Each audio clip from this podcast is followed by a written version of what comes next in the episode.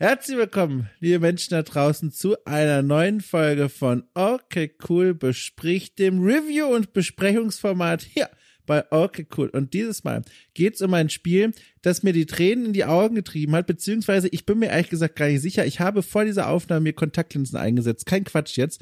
Und das linke Auge tränt gerade, also wirklich wie blöde. Und ich bin mir nicht sicher, ob es jetzt an der, an der trockenen Plastikbeschichtung in meinem Auge liegt oder tatsächlich, dass dieses Spiel jetzt vorbei war, weil ich kann es direkt vorwegwerfen. Ich habe schon mal schlimmere zwölf Stunden etwa verbracht. Aber bevor wir dazu kommen, erstmal Hallo an meine Mitstreiterin und Mitsprecherin und Mitpodcasterin Lea Irion. Hallo.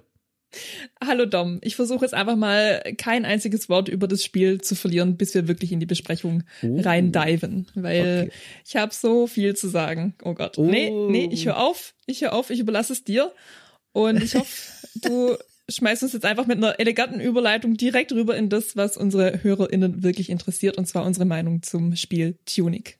Also sehr gerne. Ich bin ja auch gespannt. Ich weiß ja gar nichts. Ich weiß nicht, wie es dir gefallen hat. Ich weiß nicht, wie du darüber denkst. Wir, und es ist auch tatsächlich äh, ein aufregender Moment bisher jedes Mal gewesen und dieses Mal auch bei Okay Cool bespricht, weil wir haben ja doch immer uns relativ viel Zeit gelassen. Ne? Wir lassen uns viel Zeit, die Spiele durchzuspielen. Wir haben jetzt vor einigen Wochen tatsächlich ist das her gewesen, die erste Stunde aufgenommen. Kurz zur Erklärung. Wir nehmen immer eine erste Stunde in diesem Format auf, wo wir uns wirklich exakt nach 60 Minuten zusammensetzen und die ersten Eindrücke aus diesem jeweiligen jeweiligen Spiel Revue passieren lassen. Diese Ausgabe, die erscheint dann exklusiv für alle Steady-Supporter und Supporterinnen. Und dann nehmen wir uns eben die Zeit, die wir brauchen, um genüsslich, gemütlich, aber auch gründlich durch so ein Spiel durchzuspielen, uns Gedanken zu machen und dann setzen wir uns zusammen. Und das passiert jetzt hier. Und wie gesagt, da ist viel Zeit seitdem vergangen. Und um diese erste Stunde, zumindest so einen kleinen Teil davon nochmal zu resümieren, wir waren beide nicht so sicher was mit diesem Spiel eigentlich passieren wird. Und jetzt sitzen wir hier und ich kann es nicht einschätzen, wie du dich fühlst. Ich, ich würde vorschlagen, ja, bevor wir zum Spiel selbst kommen und zu unseren Gedanken dazu, noch mal ganz kurz für die Leute draußen, die das Spiel gar nicht kennen, ein, zwei Hard Facts zum Einordnen. Also, Tunic äh, ist ein Spiel, das ist schon ein kleines Stückchen älter, aber irgendwie auch nicht, stammt aus dem März 2022 und hat einen wahnsinnig guten Leumund. Ist so ein, man könnte einfach sagen, um mal auf gängige Genrekonventionen zu pfeifen, Abenteuerspielchen. Ne, man, man spielt so ein kleines Füchslein aus der äh, ne, top-down isometrischen Perspektive und muss mit diesem Füchslein, ja was eigentlich, ein kleines Abenteuer erleben. Das Ganze ist orientiert an den ganz frühen Zelda-Spielen, aber das weißt du besser als ich, weil ich da nicht so eine Expertise habe. Aber so viel habe ich auch noch erkannt. Es geht geht sehr viel darum, mh, zu verstehen aus dem Kontext heraus, was das Spiel eigentlich von einem will. Und so kloppt und erkundet man sich so ein bisschen durch diese Spielwelt, bis man dann im, ja, äh, Spiel beendet Bildschirm landet. Und was da alles passiert, ich habe es extra vage gelassen, darüber können wir jetzt sprechen und wie uns das gefällt. Und vielleicht noch ein nee, vielleicht sogar 1,5 noch Vorbemerkung, bevor wir richtig reinsteigen. Erstens, ich nehme einfach mal an, wir werden hier spoilern. Das heißt, liebe Leute, wenn ihr noch vorhabt, dieses Spiel zu spielen, dann äh, vielleicht jetzt den kleinen Pause-Button drücken, diesen Podcast unter euer Kopfkissen legen und einfach nochmal selber reinspielen. Und zweitens oder 0,5. Äh, äh, es ist nicht nur diese Besprechung, die hier in diesem MP3-File auf euch wartet, denn äh, Orkigul bespricht hat einen kleinen Twist. Wir sprechen nicht nur über das Spiel, sondern suchen uns auch einen kleinen Aspekt über dieses Spiel heraus, dass wir dann in einer auf dieser Besprechung aufbauenden Diskussion nochmal äh, general, äh, Quatsch, general, generell, oh Gottes Willen, generell besprechen. In diesem Fall, kann ich direkt vorwegwerfen, geht es um das große Thema Nostalgie. Zweischneidiges Schwert, zum einen mega geil, Nostalgie, Kaufgrund für Spiel XY, unter anderem vielleicht auch für Tunic, das mit diesem Stilmittel ein bisschen spielt. Zum anderen aber, ich glaube, meine These, mit der ich in die Diskussion später reingehen werde, es kann auch zu viel Nostalgie geben. Dazu aber dann später mehr, da haben wir uns auch einen schönen Gast eingeladen. Jetzt aber erstmal zu Tunic. So, Lea, wo wollen wir anfangen? Also ich habe mir ja ein paar, ähm, wie soll ich es nennen, so ein paar Stichworte aufgeschrieben, über die wir ganz generell reden können, weil ich mir da gedacht habe, okay, da will ich unbedingt wissen, was du denkst. Und zwar ist es einmal die Spielschwierigkeit insgesamt, die Spiellänge, wobei das auch so ein bisschen mit der Spielschwierigkeit zu tun hat, glaube ich. Ähm, und natürlich die Musik wofür ich wahrscheinlich am meisten notiert habe, oder ich weiß nicht, wie viel du zu Musik zu sagen hast, aber die Musik ist für mich halt dieses Kernthema, über das ich heute sprechen will. Aber wir können einfach vielleicht äh, mit der Spielschwierigkeit an sich beginnen, weil ich glaube, dass es ganz, ganz viel beinhaltet, was auch den Inhalt des Spiels an sich belangt. Ja. Ja, gerne. Also, ähm, tatsächlich äh, ist auch ganz lustig, dass diese Musik bei dir so einen Kernpunkt einnimmt, weil wir hatten uns ja aus der ersten Stunde jeweils so eine große Frage notiert, die wir als Fragezeichen noch offen hatten, was so wir spannend fanden zu beobachten jeweils, äh, wie sich das Spiel noch weiterentwickeln würde, jenseits der ersten Stunde. Bei dir war es die Musik, bei mir war es was anderes. Äh, ich kann es eigentlich auch jetzt nochmal nennen. Äh, ich hatte mich gefragt, ob es äh, weiterhin so ein bisschen vorwärts tröppelt, äh, ohne allzu große Anspannung, wie es sich momentan in der ersten Stunde zumindest noch angefühlt hatte. Dazu kann ich dann später mhm. gerne kommen. Aber jetzt mal gerne zum Schwierigkeitsgrad, voll gut.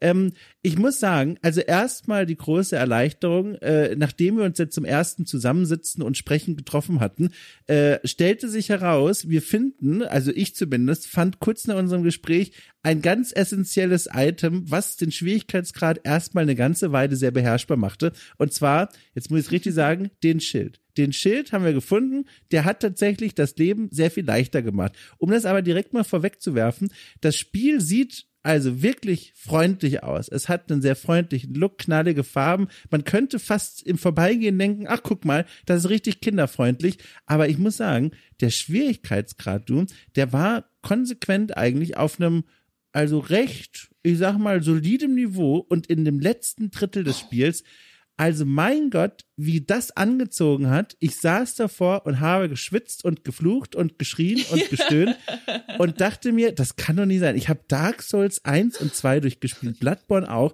Und hier habe ich es mit dem Schwierigkeitsgrad zu tun, der wirklich also bahnbrechend fordernd war.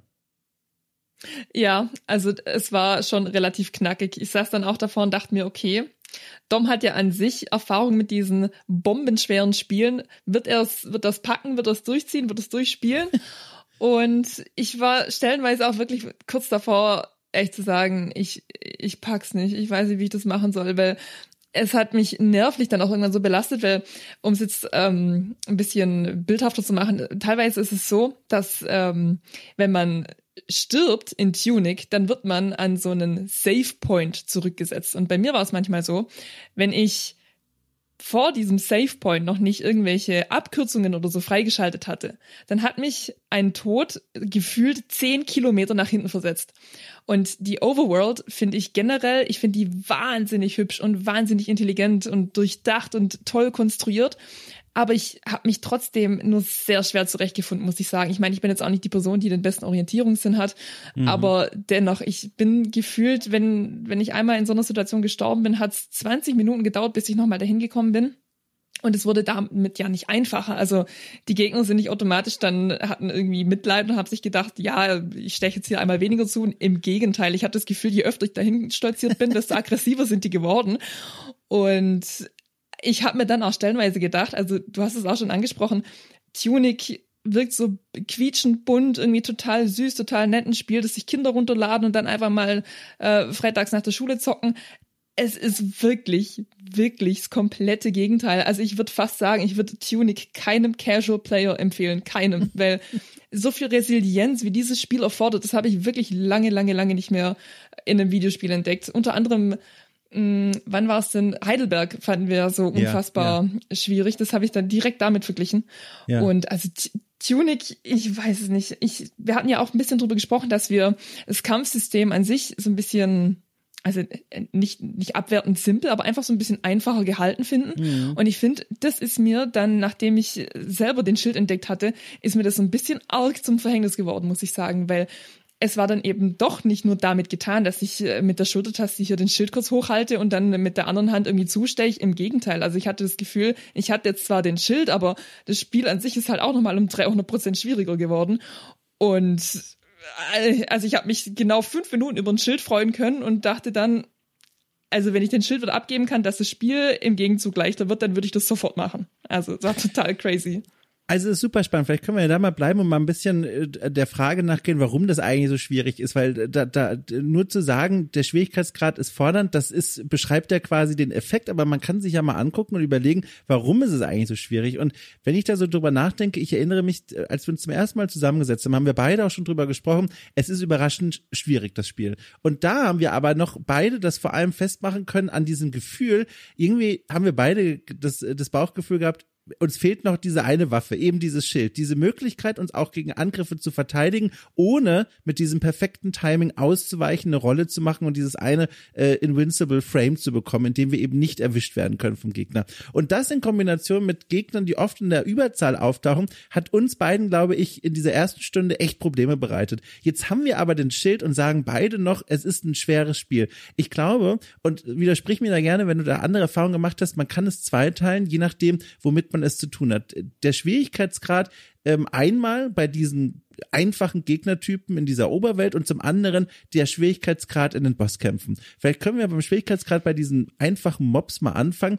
Auch da, also erstmal, ich glaube, in meiner Rückerinnerung, mich richtig zu erinnern, äh, überwiegend hat man es gegen eine Überzahl an Gegnern zu tun. Und die haben nach mhm. wie vor diese große Herausforderung. Sie alle haben zum einen sehr unterschiedliche Rhythmen, in denen sie angreifen und zum anderen haben wir als Spieler, Spielerin relativ wenig Möglichkeiten, uns an diesen Kampfrhythmus anzupassen, weil unser, unser, unser, unser Inventar an, an Angriffsmöglichkeiten ist sehr gering. Also man hat so einen Angriff im Schwert, das sind drei Schläge, so eine kleine Mini-Kombo und dann fängt die wieder von vorne an. Die verbraucht aber auch Ausdauer, genauso wie das Ausweichen, die Ausweichrolle und das Halten des Schilds. Das heißt, man muss diese Ressourcen managen und äh, noch dazu äh, finde ich, dass diese Angriffe, selbst wenn man dann später können wir noch dazu kommen, die Charaktereigenschaften verbessert und dann auch mehr Schaden anrichtet, das ist immer in so einem Rahmen, wo man das Gefühl hat, man macht nie genug Schaden. Also mhm. man kann auch nicht in Spielen wie in Spielen wie in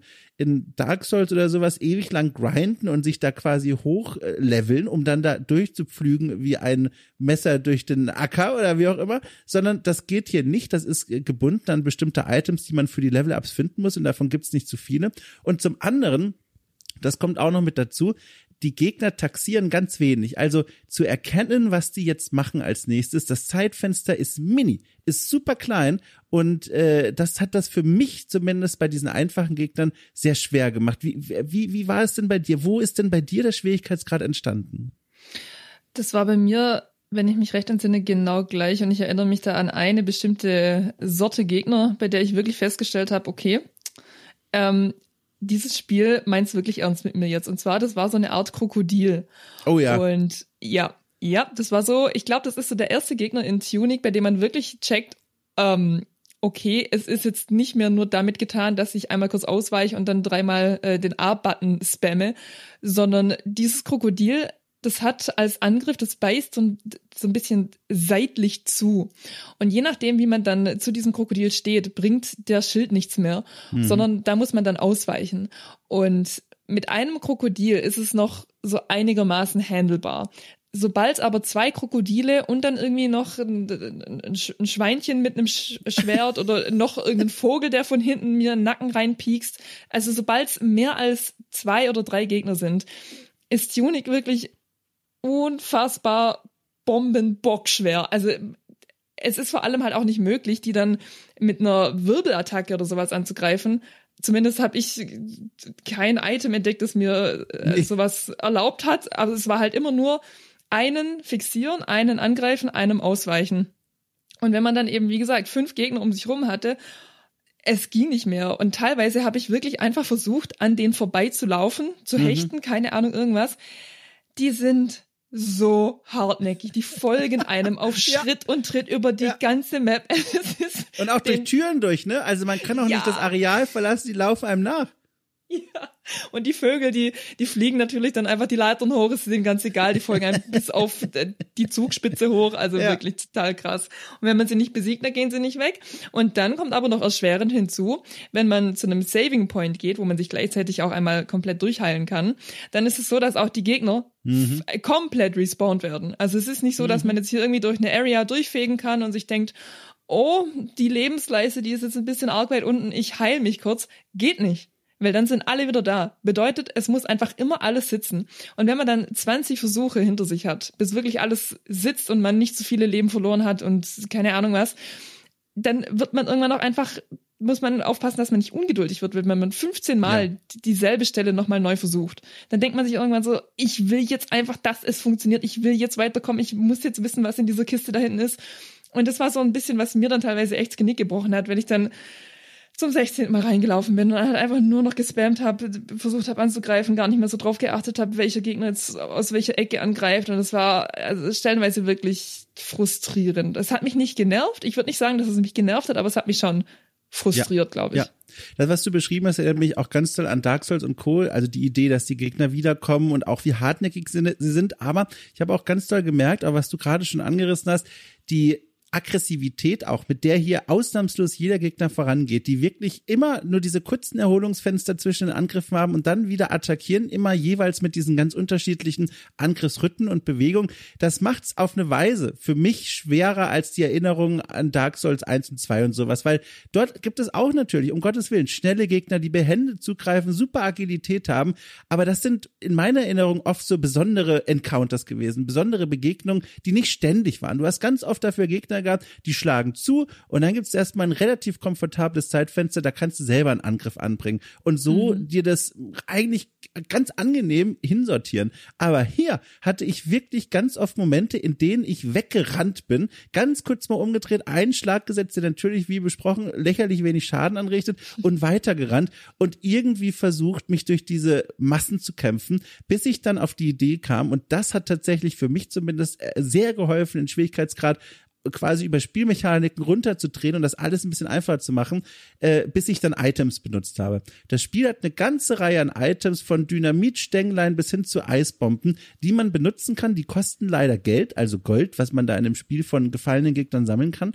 Ähm, aber die sind ja so mächtig. Also äh, oh, nicht nur ja, mächtig, sondern ich, ich genau, ich würde auch sagen, die sind eigentlich essentiell. Das ist ein Spiel, das es gehört mit dazu, die Items zu benutzen. Auch hier nochmal kurz der kontrastierende Vergleich. Dark Souls 1 durchgespielt. Ich glaube, ich habe nicht mal fünfmal irgendwelche Items benutzt im Kampf, sondern einfach nur, weißt du, Geduld, Abstand managen, dann klappt das schon. Aber hier keine Chance. Ohne Items hätte ich es nicht hingekriegt.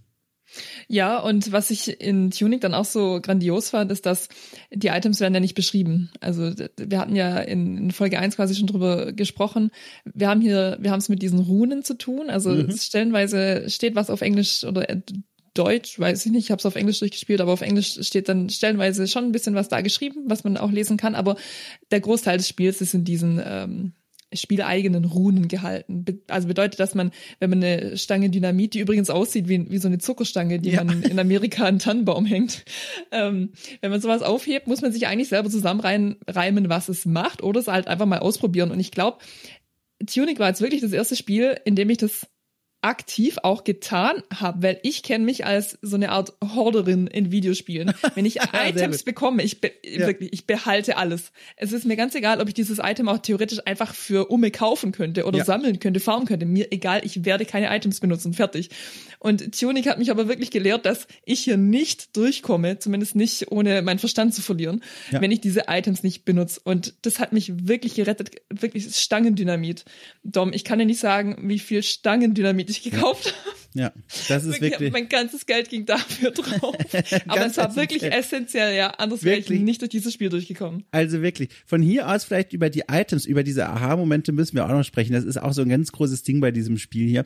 Ähm, diese Items, die sind noch eine schöne Brücke zu diesem anderen Feld, was den Schwierigkeitsgrad angeht, nämlich die Bosskämpfe. Die grobe Rahmung der Geschichte gibt ja vor, ähm, es gibt, also man kommt auf diese Insel als dieser Fuchs und dann stellt man relativ schnell fest, kann man sich erklären, man muss offenbar drei Diamanten, sage ich einfach mal, finden und die an einen bestimmten Ort bringen und dann wird eine große mythisch erscheinende Fuchsgestalt befreit. Und das ist erstmal das, was wir als unser Ziel anvisieren.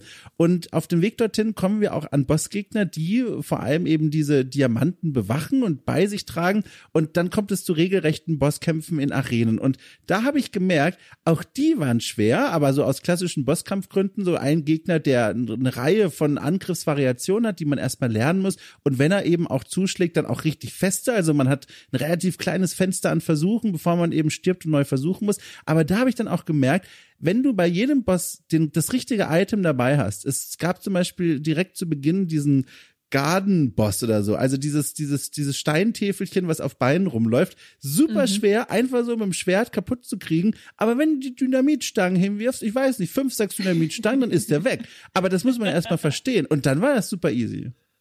Ja, das stimmt. Also da hatte ich teil teilweise wirklich mehr Probleme mit den Mobs auf der Overworld als ja, mit den Bosskämpfen voll. an sich. Weil, wie du auch schon gesagt hast, die Bosskämpfe, die sind einfach irgendwann berechenbar. Irgendwann kennt mhm. man die Muster, irgendwann weiß man auch, okay, jetzt schwenkt er sein Schwert irgendwie hochkant, jetzt muss ich hier ausweichen oder hier muss ich halt kurz den Schild hochheben. Das ist dann voll in Ordnung. Und ich finde bei Bosskämpfen, da macht's mir auch erstaunlicherweise gar nichts aus, wenn ich da irgendwie 30 Mal hintereinander nochmal ran muss, weil ich mir irgendwann, also ich, da, da spürt man einfach, es wird jedes Mal besser. Aber bei diesen äh, Mob-Aufläufen auf der Overworld, da dachte ich mir stellenweise halt wirklich echt, ich möchte jetzt einfach wissen, wie ich hier weiterkomme. Und das war ja sowieso auch so eine Sache bei mir.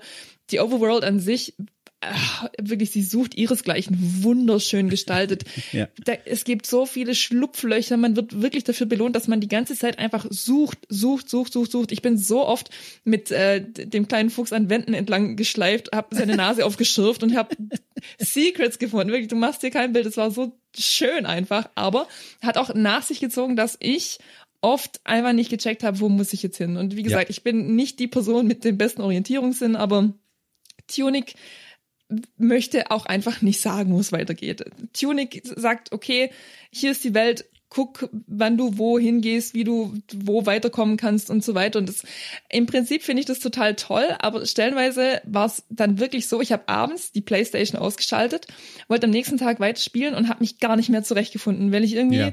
ich konnte mir gar nicht so richtig merken, welchen Weg ich jetzt schon genommen hatte, welchen Weg ich jetzt nach unten laufen musste, um rechts abzubiegen, um in irgendeine Höhle zu kommen, wo ich jetzt einen Schlüssel dafür gefunden hatte. Also es war total verwirrend und vor dem Hintergrund hat es mich dann einfach genervt, wenn ich sowieso diese Orientierungsschwierigkeiten hatte und dann aber jedes Mal nochmal an einer Horde Gegnern gescheitert bin und erst recht nicht weitergekommen bin. Ja. Und das war halt einfach total frustrierend gegen Ende. Aber die Bosse an sich, es gab einen Boss, das war der über der Bibliothek, falls du dich erinnerst. Ja, ja, ja. ja der war ja so episch, muss ich sagen. Also der hat mich auch ein bisschen arg abgefuckt und irgendwann, aber den fand ich, ich glaube, das war mein Lieblingsboss im ganzen Spiel. Der war so toll und auch das, das Build-up bis dahin. Ja, man kommt in ja. diese Bibliothek, in diese güldene Bibliothek, man denkt sich so, hm, irgendwie wirkt alles sehr wohlig, sehr warm ich finde jetzt einfach einen Schatz und gehe wieder raus. Nee, dann klettert man halt mal kurz auf, aufs Dach von dieser Bibliothek und hat auf einmal einen Bosskampf. Also das war wirklich genial von der Spannung her. Aber ja. wie gesagt, ganz generell, Bosse top, die Mobs auf der Overworld einfach nicht handelbar stellenweise. Ja. Und da hast du schon einen ganz großen Aspekt von diesem Spiel angesprochen, diese Überraschung und dieses selbst sehr viel herausfinden und lernen. Also, wenn Aha-Momente ein Spiel bekommen würden, dann wäre es Tunic. Ohne Witz. Ich habe lange ja. nicht mehr so ein Spiel erlebt, das dich reinschickt, also mit so wenig Ahnung und wo es gleichzeitig so viel Spaß macht, selbst herauszufinden, was hier eigentlich abgeht. Du hast schon vorhin beschrieben, es beginnt ja schon mit der Sprache, in der das Spiel zu dir spricht. Es gibt diese Runenschrift und Runensprache, die ist äh, zu Beginn gefühlt omnipräsent, löst sich irgendwann ein wenig auf, aber ganz vieles durch das Spiel hindurch lässt sich von uns gar nicht lesen. Ob es jetzt irgendwelche Wegbeschreibungen sind, ob es äh, selbst das Inventar ist, das eigene und irgendwelche Itembeschreibungen, bis hin zum Handbuch selbst. Das ist ja was ganz Besonderes in diesem Spiel, dass man Handbuchseiten findet, die sich nach und nach zusammensetzen zu so einer Art Spielanleitung, auch die erinnern soll an diese Spielanleitung der 90er. Das hat auch der Entwickler gesagt, dass er davon ganz toll inspiriert war. Und ich glaube, das lässt sich wirklich vergleichen mit diesem Gefühl, wie wenn man als Kind auf der Rückbank vom Auto saß, Eltern fahren einem nach Hause, Hause, man hat irgendwie ein Spiel sich erschnort und liest jetzt schon die Anleitung oh, und versteht ja. einfach ganz vieles nicht. Man kapiert nicht, was drin steht, man sieht die schönen Bilder und kann sich das nur so ein bisschen zusammenreimen. Und dieses Gefühl, also wird wundervoll in diesem Spiel aufgefangen und abgebildet. Nicht nur, wie gesagt, durch dieses wortwörtliche Handbuch, was man sich da zusammensucht und dann auch lesen kann und was einem auch essentielle Tipps gibt, sondern auch, wie das Spiel strukturiert ist. Ich hatte einen Moment im Spiel, also auch irgendwann zu Beginn, in den ersten drei, vier Stunden von den insgesamt zwölf, die ich da gespielt habe, ähm, da, da war ich schon wirklich lange in diesem Spiel unterwegs und dann äh, finde ich eine Handbuchseite und die zeigt diesen kleinen Fuchs, wie er einen Sprint hinlegt und drumherum waren ganz viele Runenzeichen und das X, der X-Button auf dem PS5-Controller. Und dann dachte ich mir, um Gottes Willen, ihr wollt mir doch jetzt nicht sagen, dass es eine Sprintfunktion gibt. Und dann habe ich die X-Taste gedrückt gehalten beim Laufen, stellt sie heraus, der macht dann einen Sprint. Und ich habe das nach vier Stunden erst herausgefunden. Und das war so ein krasser Moment. Ich kam nicht auf die Idee, das selber vorher auszuprobieren, sondern das Spiel hat es mir auf diese kryptische Weise gesagt. Oder auch zu ganz vielen anderen Momenten. Items einfach mal benutzen und ausprobieren. Auch das sind Aha-Momente. Oder dieser Moment, Lea, ich bin fast vom Stuhl gefallen. Ich dachte die ganze Zeit, warum ist dieses Spiel so schwer? Kann ich nicht irgendwann mal aufleveln oder so? Und habe die ganze Zeit Items eingesammelt. Vier, fünf, sechs verschiedene, die ich mir nicht erklären konnte. So eine kleine Fuchskappe, äh, ähm, so ein Kräuterding, äh, ein Stöckchen, keine Ahnung.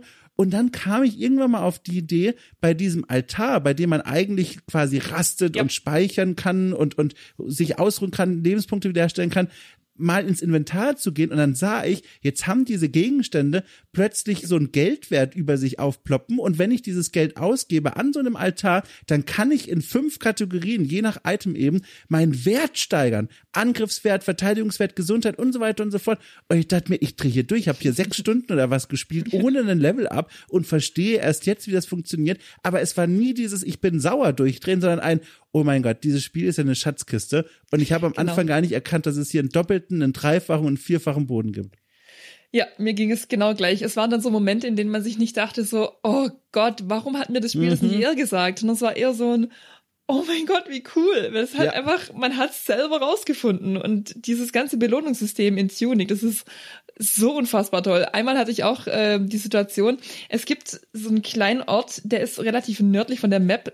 Da ist alles relativ grau und triest und da läuft man ganz nach oben. Da ist ja diese riesige Tür und also wirklich eine ganz, ganz schwere Steintür und da kommt man einfach nicht durch. Und ich bin da ein paar Mal hochgelaufen. Ähm, also je, je weiter ich gekommen bin im, im Abenteuer, desto desto eher dachte ich, okay, jetzt ist die Tür offen und dann laufe ich wieder hoch und dann ist sie immer noch zu. Und dann finde ich irgendwann auch eine Seite in diesem Handbuch, wo dieses Füchschen einfach so deprimiert mit dem Rücken zur Tür gekehrt auf dem Boden sitzt auf dieser Treppe und halt quasi einfach genauso wie ich auf dem Sofa saß, weil ich total deprimiert war, dass diese blöde Tür nicht aufging hat dieser Fuchs, der saß da auch auf dieser Handbuchseite und, und war selber deprimiert darüber, dass diese Seite nicht aufgeht. Also da haben die EntwicklerInnen einfach gedacht, ja, wahrscheinlich die SpielerInnen, die werden da relativ oft hochlaufen und einfach sich denken, warum geht diese blöde Tür denn nicht auf? Und dann, dann sehe ich das einfach im Handbuch und denke mir so, genau das bin ich. Und ich fand das so genial, generell das ganze Handbuch. Und ich habe glaube auch, oh Gott, also da war ich gefühlt schon kurz vor Beenden des Spiels, als ich gecheckt habe, dass äh, der Fuchs nicht nur durch Ausweichen schneller vorankommt, wie wir es aus Ocarina of Time, Zelda Ocarina of Time kennen, wo es quasi auch keinen Sprint-Button gibt, sondern man drückt einfach so oft die nach vorne ausweichen Taste, bis man schneller am Ziel angekommen ist. Genauso habe ich es in Tunic auch gemacht. Ich dachte einfach, ja, das Füchschen hier, das kann nicht sprinten, das kann halt bloß in seiner Ausweichbewegung so ein bisschen schneller vorankommen. Und dann halt wirklich so gefühlt eine Stunde vor Schluss entdecke ich das, dass man, ja, dass man sprinten kann. Da dachte ich dann auch, oh, vor allem, weil ich mich ja vorhin auch darüber beschwert habe, dass jedes Mal, wenn man stirbt und ähm, dann wieder zu irgendeinem Save Point zurückgesetzt wird, der so ewig weit weg war von dem Punkt, wo man gestorben ist, wie ich da dann immer wirklich in Zeitlupe zurückgelaufen bin. Ach Gott, und ja, wie gesagt, also gut, da war ich vielleicht ein bisschen frustrierter, dass ich das so spät erst entdeckt hatte, aber mein Gott, man, man schmunzelt einfach nur die ganze Zeit. Ja, das Entwicklerteam weiß da wirklich, was es tut. Man merkt es dann auch ganz explizit. Ich habe schon erzählt von diesen drei Edelsteinen da, die man finden muss. Und das ist ja so eine ganz klassische Struktur. Und man denkt ja wirklich, okay, drei Edelsteine finden, mythische Fuchskreatur befreien, Spiel durchgespielt, auch wenn man nicht wirklich weiß, warum man das eigentlich tut. Stellt sich heraus, mhm. nein, wenn man das gemacht hat, drei Edelsteine, also nach wirklich, ich weiß nicht, wie viele Stunden gesammelt hat, und es hat schon eine Weile gedauert, dann verschiedene Areale in der Welt besucht, man hat gefühlt alles gesehen und dann stellt sich heraus, nö, das Spiel geht jetzt noch mindestens also fast noch mal so lange weiter. Da kommt noch mal eine neue Welt, da kommen noch mal neue Gegner, da kommt noch mal eine neue Aufgabe und das Ganze wird eingeleitet in diesem Moment, als man die drei Edelsteine da in diese, in diesem heiligen Schrein einsetzt und denkt, das Spiel ist durchgespielt, kommt ein Achievement und das heißt, what now? Was jetzt? Also die Entwickler wussten ganz genau, wir brechen hier mit der Formel des Gegenstände finden, sammeln, einsetzen und tschüss, goodbye, game over. Und also einfach toll. Also es gibt da so viele Momente. Ich habe hier eine ganze Liste. Also so viele Momente, wo ich das Gefühl hatte, ich hatte bisher das Spiel noch gar nicht richtig begriffen, dann irgendwas verstanden, eine ganz neue Ebene erkannt oder auch apropos Ebenen und erkennen. Äh, du hast es schon vorhin gesagt mit dem äh, Gesicht an der Wand entlang strammen. Das Spiel versteckt ja ganz viele Geheimnisse, aber auch essentielle Wege in der Perspektive. Du guckst isometrisch in die Spielwelt rein und denkst durch das reine Hinschauen, hier geht's nicht weiter, dann stellt sich aber heraus, im toten Winkel, verdeckt durch irgendwelche Gegenstände im Vordergrund, gibt es eben doch einen Weg, eine Straße, ein Tor oder irgendwas, wo es weitergeht. Und das war eigentlich toll, aber ich muss auch sagen, ich habe da auch gegen Ende ein bisschen die Orientierung verloren, weil ich mir nicht mehr sicher ja. war, geht es hier jetzt einfach nicht weiter und ich muss woanders in dieser Welt nach dem nächsten Weg suchen oder bin ich nicht gründlich genug an der, lang, äh, an der Wand entlang geschrammt? Genau, das, das ist halt aus meiner Sicht eines der Kernprobleme von Tuning, wobei ich halt auch nicht weiß, ob das dann ein Problem ist, ob das einfach nur ein Ich-Problem ist, ob einfach ja. die meisten SpielerInnen da draußen das einfach so wollen und halt auch dann dieses äh, Mehrerkundungsdrang und alles, was es nach sich zieht. Aber mir ging es genau gleich. Ich bin da teilweise wirklich in irgendwelchen Ecken oder keine Ahnung in einem Baum gestrandet und dachte mir dann, aber da muss es irgendwie weitergehen, weil ich wüsste nicht, wo es jetzt sonst weitergehen sollte. Und das, Vielleicht können wir da auch einfach die Überleitung von der Spielschwierigkeit zur Spiellänge machen, weil ich glaube, dass relativ viel in Tunic genau daraus besteht. Einfach dieses viele Erkunden, aber auch die ganz vielen Setbacks, wenn man dann durch die Gegner wieder stirbt und zum mhm. Save Point zurückgeworfen wird. Weil ich habe auch schon Playthroughs auf YouTube gesehen, die Leute spielen dieses Spiel teilweise in sechs Stunden durch und die, mhm. also selbst die Leute, die betreiben noch ein bisschen Erkunden und sowas nebenher. Das ist jetzt kein Speedrun, sondern auch die trotten noch ein bisschen umher und gucken und machen und tun. Mm, und ich habe halt, ich saß auch in etwa, mm, also mindestens zehn Stunden, wahrscheinlich eher elf oder zwölf dran. Und ganz viel Zeit ging halt eben durch dieses Trial and Error drauf. Ganz ja. viel war Gegner besiegen, sterben, nochmal neu, nochmal neu, nochmal hinlaufen. Aber eben auch ganz, ganz viel zu, keine Ahnung, zum nördlichsten Punkt der Karte laufen, da checken, hier geht's nicht weiter, okay, dann im Süden erstmal probieren, da checken, okay, mir fehlt hier irgendein Item, mit dem ich nicht weiterkomme, dann im, im Süden irgendwie gucken, okay, finde ich dieses Item irgendwie hier? Und da muss ich auch sagen, die Items, die man dann an den verschiedenen Stellen findet, die haben relativ wenig mit der Umgebung an sich zu tun. Das heißt, man kann sich nicht zusammenreimen, wo man jetzt hinlaufen müsste, um ein bestimmtes Item zu bekommen, um, keine Ahnung, wie gesagt, im Westen oder so weiter zu kommen. Und das hat es für mich relativ schwierig gemacht, weil ich ehrlich nicht wirklich verstanden habe, wo muss ich denn jetzt hin? Und wie gesagt, das mhm. beflügelt natürlich so ein bisschen den Erkundungsdrang und es macht natürlich auch Spaß. Und ich hatte schon auch das Gefühl, dass ähm, Tunic einen gebührend dafür belohnt, wenn man sich die Mühe einfach macht und auch kleinere Chests sucht.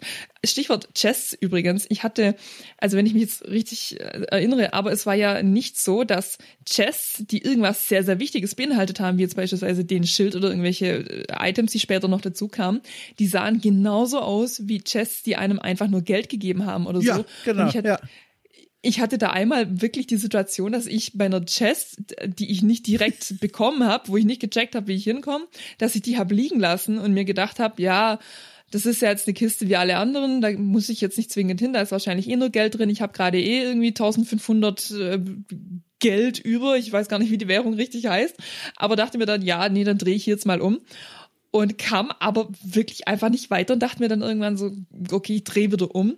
Bin dann zu dieser Kiste gelaufen und da war halt einfach wirklich das Item drin, das ich gebraucht habe, um hier weiterzukommen. Und ah. manche Chests, in denen wirklich einfach nur Geld drin ist, die werden dann von einem Semi-Zwischenboss bewacht und dann nochmal drei weitere Gegner.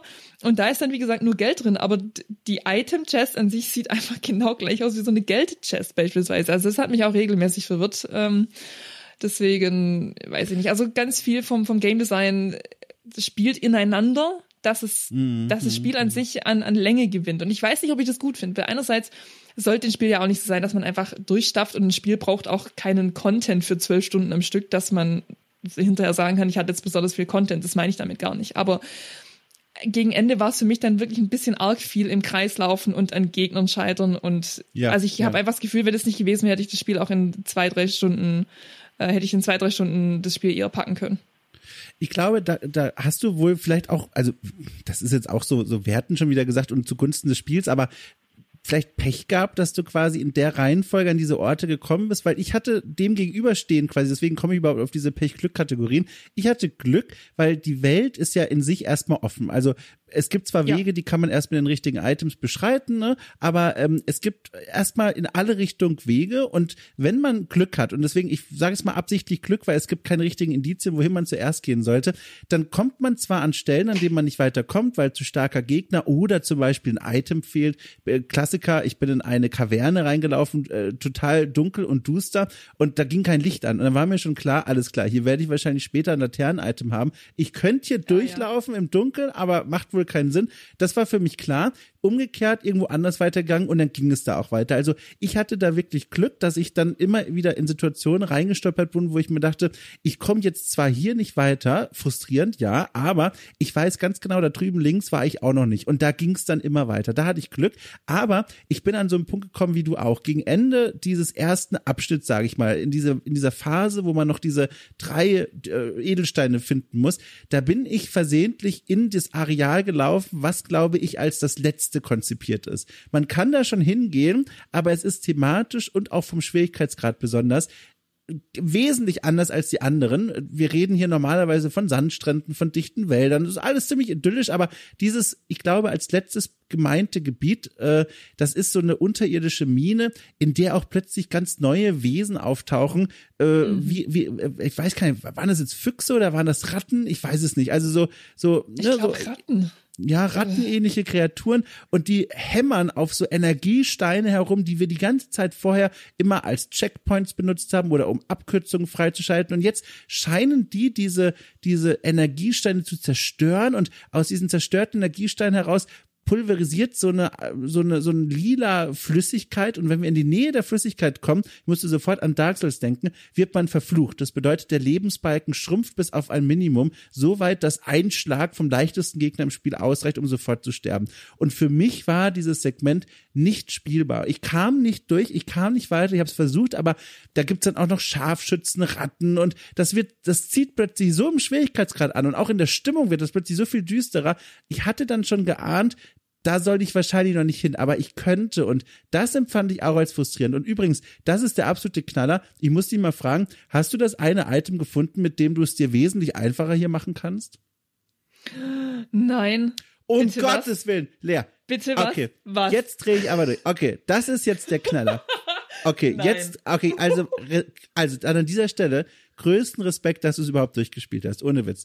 Es gibt nämlich, also ich habe es gerade beschrieben, das Problem dieses Areals, in Anführungszeichen, die Herausforderung ist, durchzukommen, ohne dass der Lebensbalken sofort wegschrumpft. Weil an jeder Ecke sind diese offenen Energiestangen. Und wenn man in der Nähe kommt, wie gesagt, dann schrumpft der Lebensbalken sofort und unwiderruflich auf diesen Mini-Bereich. Und dann reicht auch ein Gegner, um den kaputt zu hauen. Und es gibt Ach, sehr viele Gegner.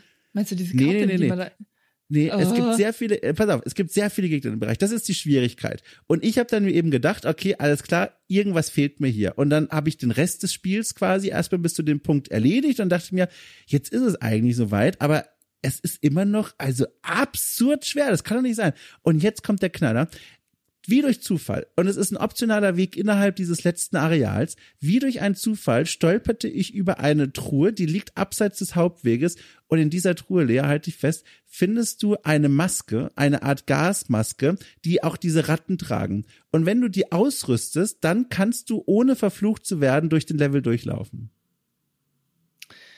Ich will meine Lebenszeit zurück. ähm. Um ich Gottes Willen.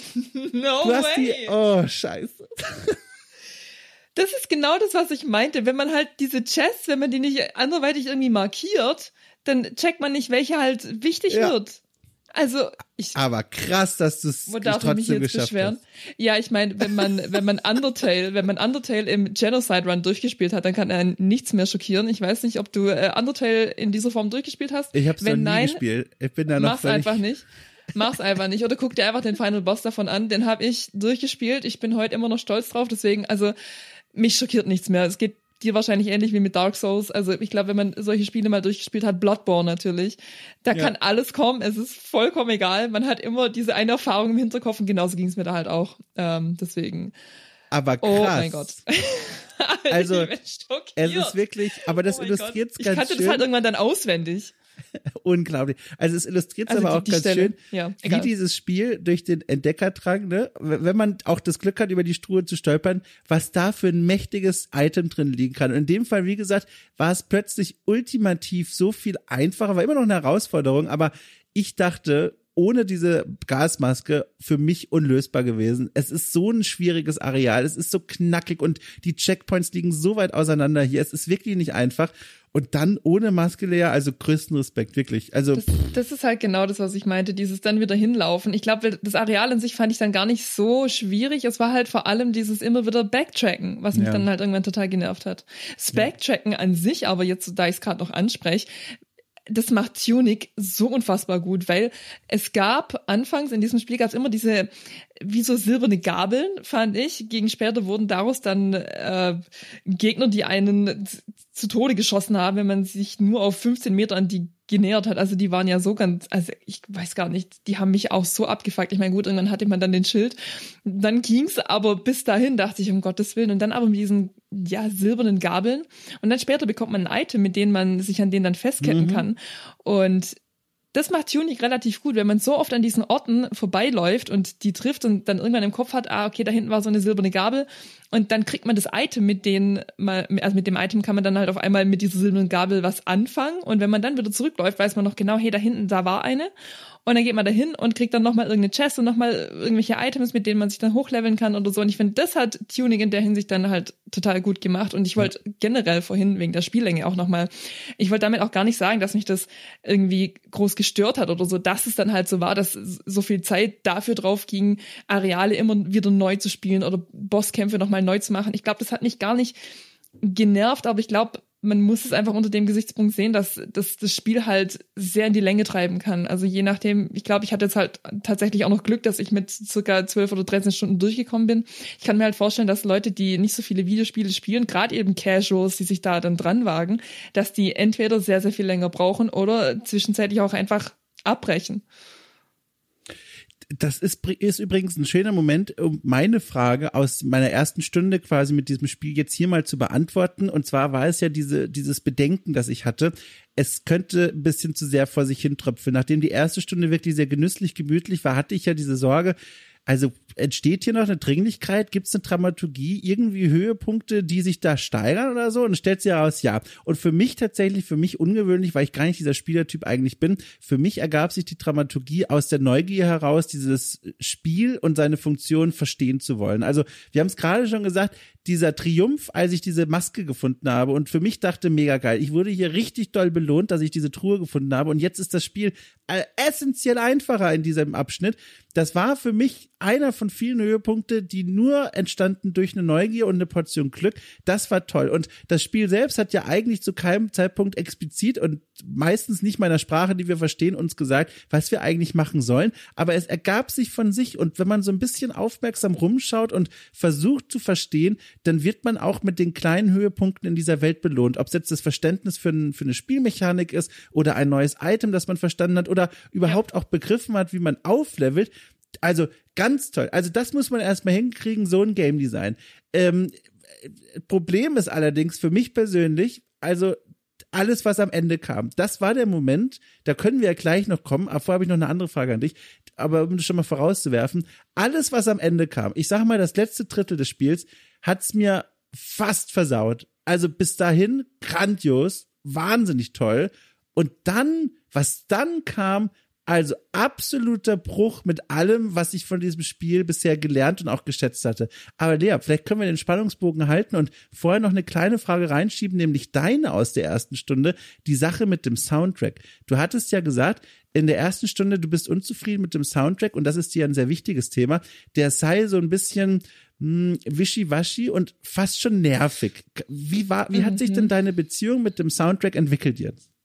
Ah, ja, ähm, ich glaube, man hört es schon. Also ich kann zusammenfassend vorwegschicken. Es war leider bis zum Schluss ein zweischneidiges Schwert, aber ich glaube, im Grunde hat mich der Soundtrack an sich wirklich enttäuscht und ich glaube, er ist auch mein größter Kritikpunkt an Tunic geblieben, weil es ging mir ja primär um das Gedudel auf der Overworld, weil das mhm. hatte aus meiner Sicht einfach wirklich nichts mit dem Spiel zu tun, gar nichts mit dem Abenteuer und das ist halt, die Overworld ist halt leider einfach der Ort, an dem man sich am meisten aufhält. Klar, es gibt die Dungeons und, und so Zwischensequenzen und das war, da war es wirklich grandios. Stellenweise gab es dann auch einfach mal gar keine Musik, wenn es nur ein Tunnel war, durch den man kurz durchgelaufen ist, aber wo es dann einfach, also ich erinnere mich da jetzt gerade auch an, an das, was du schon angesprochen hast, an dieses, ähm, an dieses Grab war das, glaube ich. Das war so ein bisschen grün, mhm. dunkel, sehr düster.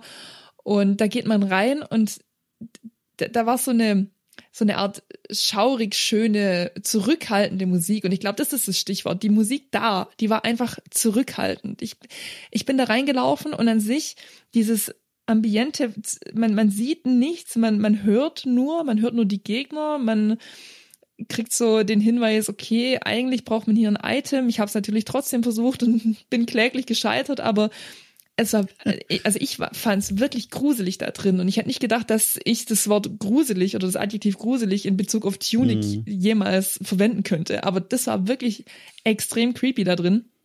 Und das hatte halt damit zu tun, dass die Musik sich zurückgehalten hat, weil im Prinzip hat ja einfach die Atmosphäre für sich gesprochen.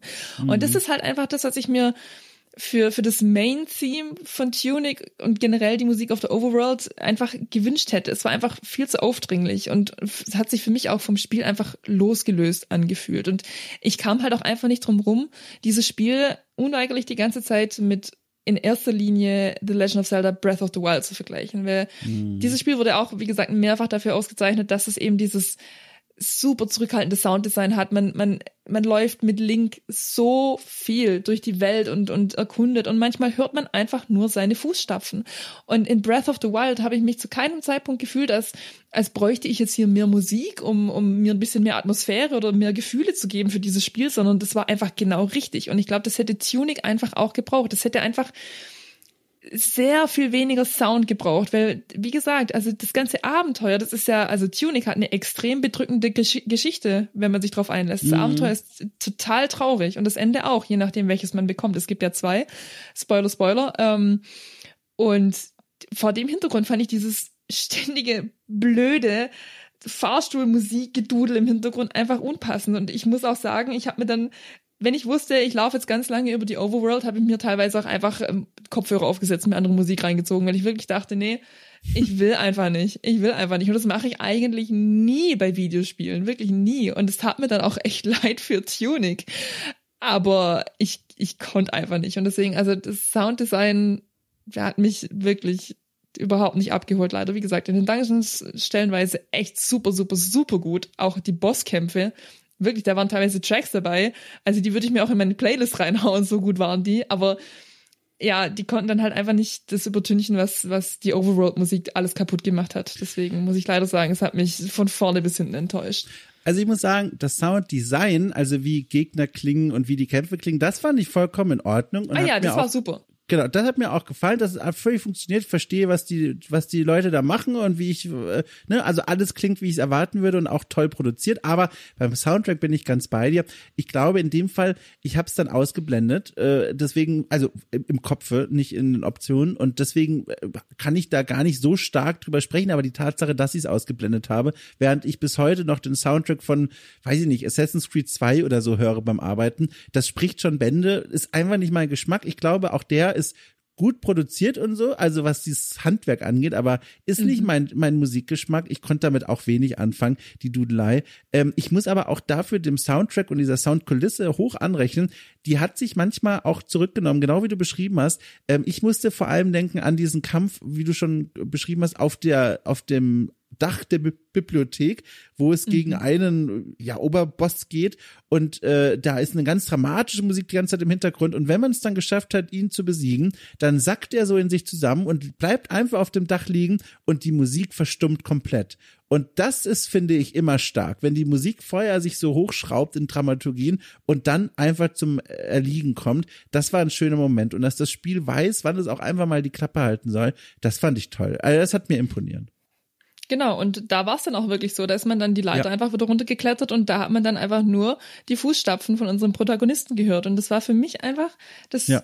da saß ich echt auf dem Sofa und dachte, ja, warum nicht mehr davon? Ja. Ich brauche da jetzt keine super krasse, ich habe hier gerade den Boss besiegt Musik oder sowas und die kam ja dann auch nicht und genau das war einfach perfekt in dem Moment, weil ich fand, es war halt auch so ein Gegner, der, der sah einem auch relativ ähnlich. Also der hatte auch so eine, so eine Fuchsform, Mhm. wenn ich mich äh, recht entsinne. Und man spekuliert, man mutmaßt, man denkt sich, wer war denn das jetzt eigentlich? Also der hat auf die Mhm. Bibliothek aufgepasst, aber was ist diese Bibliothek hier eigentlich und warum braucht man jemand, der auf diese Bibliothek aufpasst und was war das hier gerade? Weil das Spiel, wie gesagt, es erzählt einem ja so wenig. Man muss ganz viel selber rein interpretieren und dadurch, dass es in dem Moment einfach auch mal keine Dudelei gab, einfach mal gar nicht, dass man mit seinen Gedanken allein war, es war wirklich grandios. Und Tunic hat diese Momente, nur leider halt einfach zu wenige, als dass ich jetzt sagen könnte, ja, die Musik an sich bleibt mir wirklich im Kopf.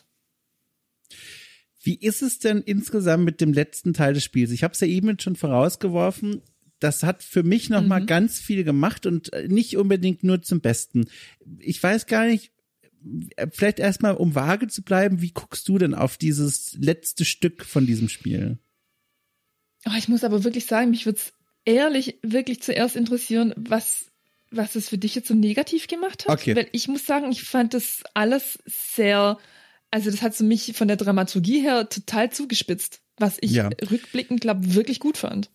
Also das Problem war folgendes. Erstmal passiert was ganz Fantastisches, nämlich eben nach dem Moment, in dem man eigentlich denkt, man hat das Spiel durchgespielt und diese drei Edelsteine zusammendreht, kommt diese Einblendung What Now? Und jetzt die große Frage, was passiert? Ich dachte, das Spiel ist vorbei. Nein. Und an dem Punkt, ich dachte erstmal, ich weiß, was ich zu tun habe. Äh, Es gibt so, einen, so ein Schnellreisesystem. Über das bin ich zu einem ganz bestimmten Punkt gereist, wo ich schon erwartet hatte, hier gibt's jetzt irgendwas. Und zwar war das ein Ort, wo ein, wo schon das ganze Spiel über so ein riesengroßes mystisches Schwert in der Luft herum äh, saust, aber niemand dabei ist, der das Schwert führt.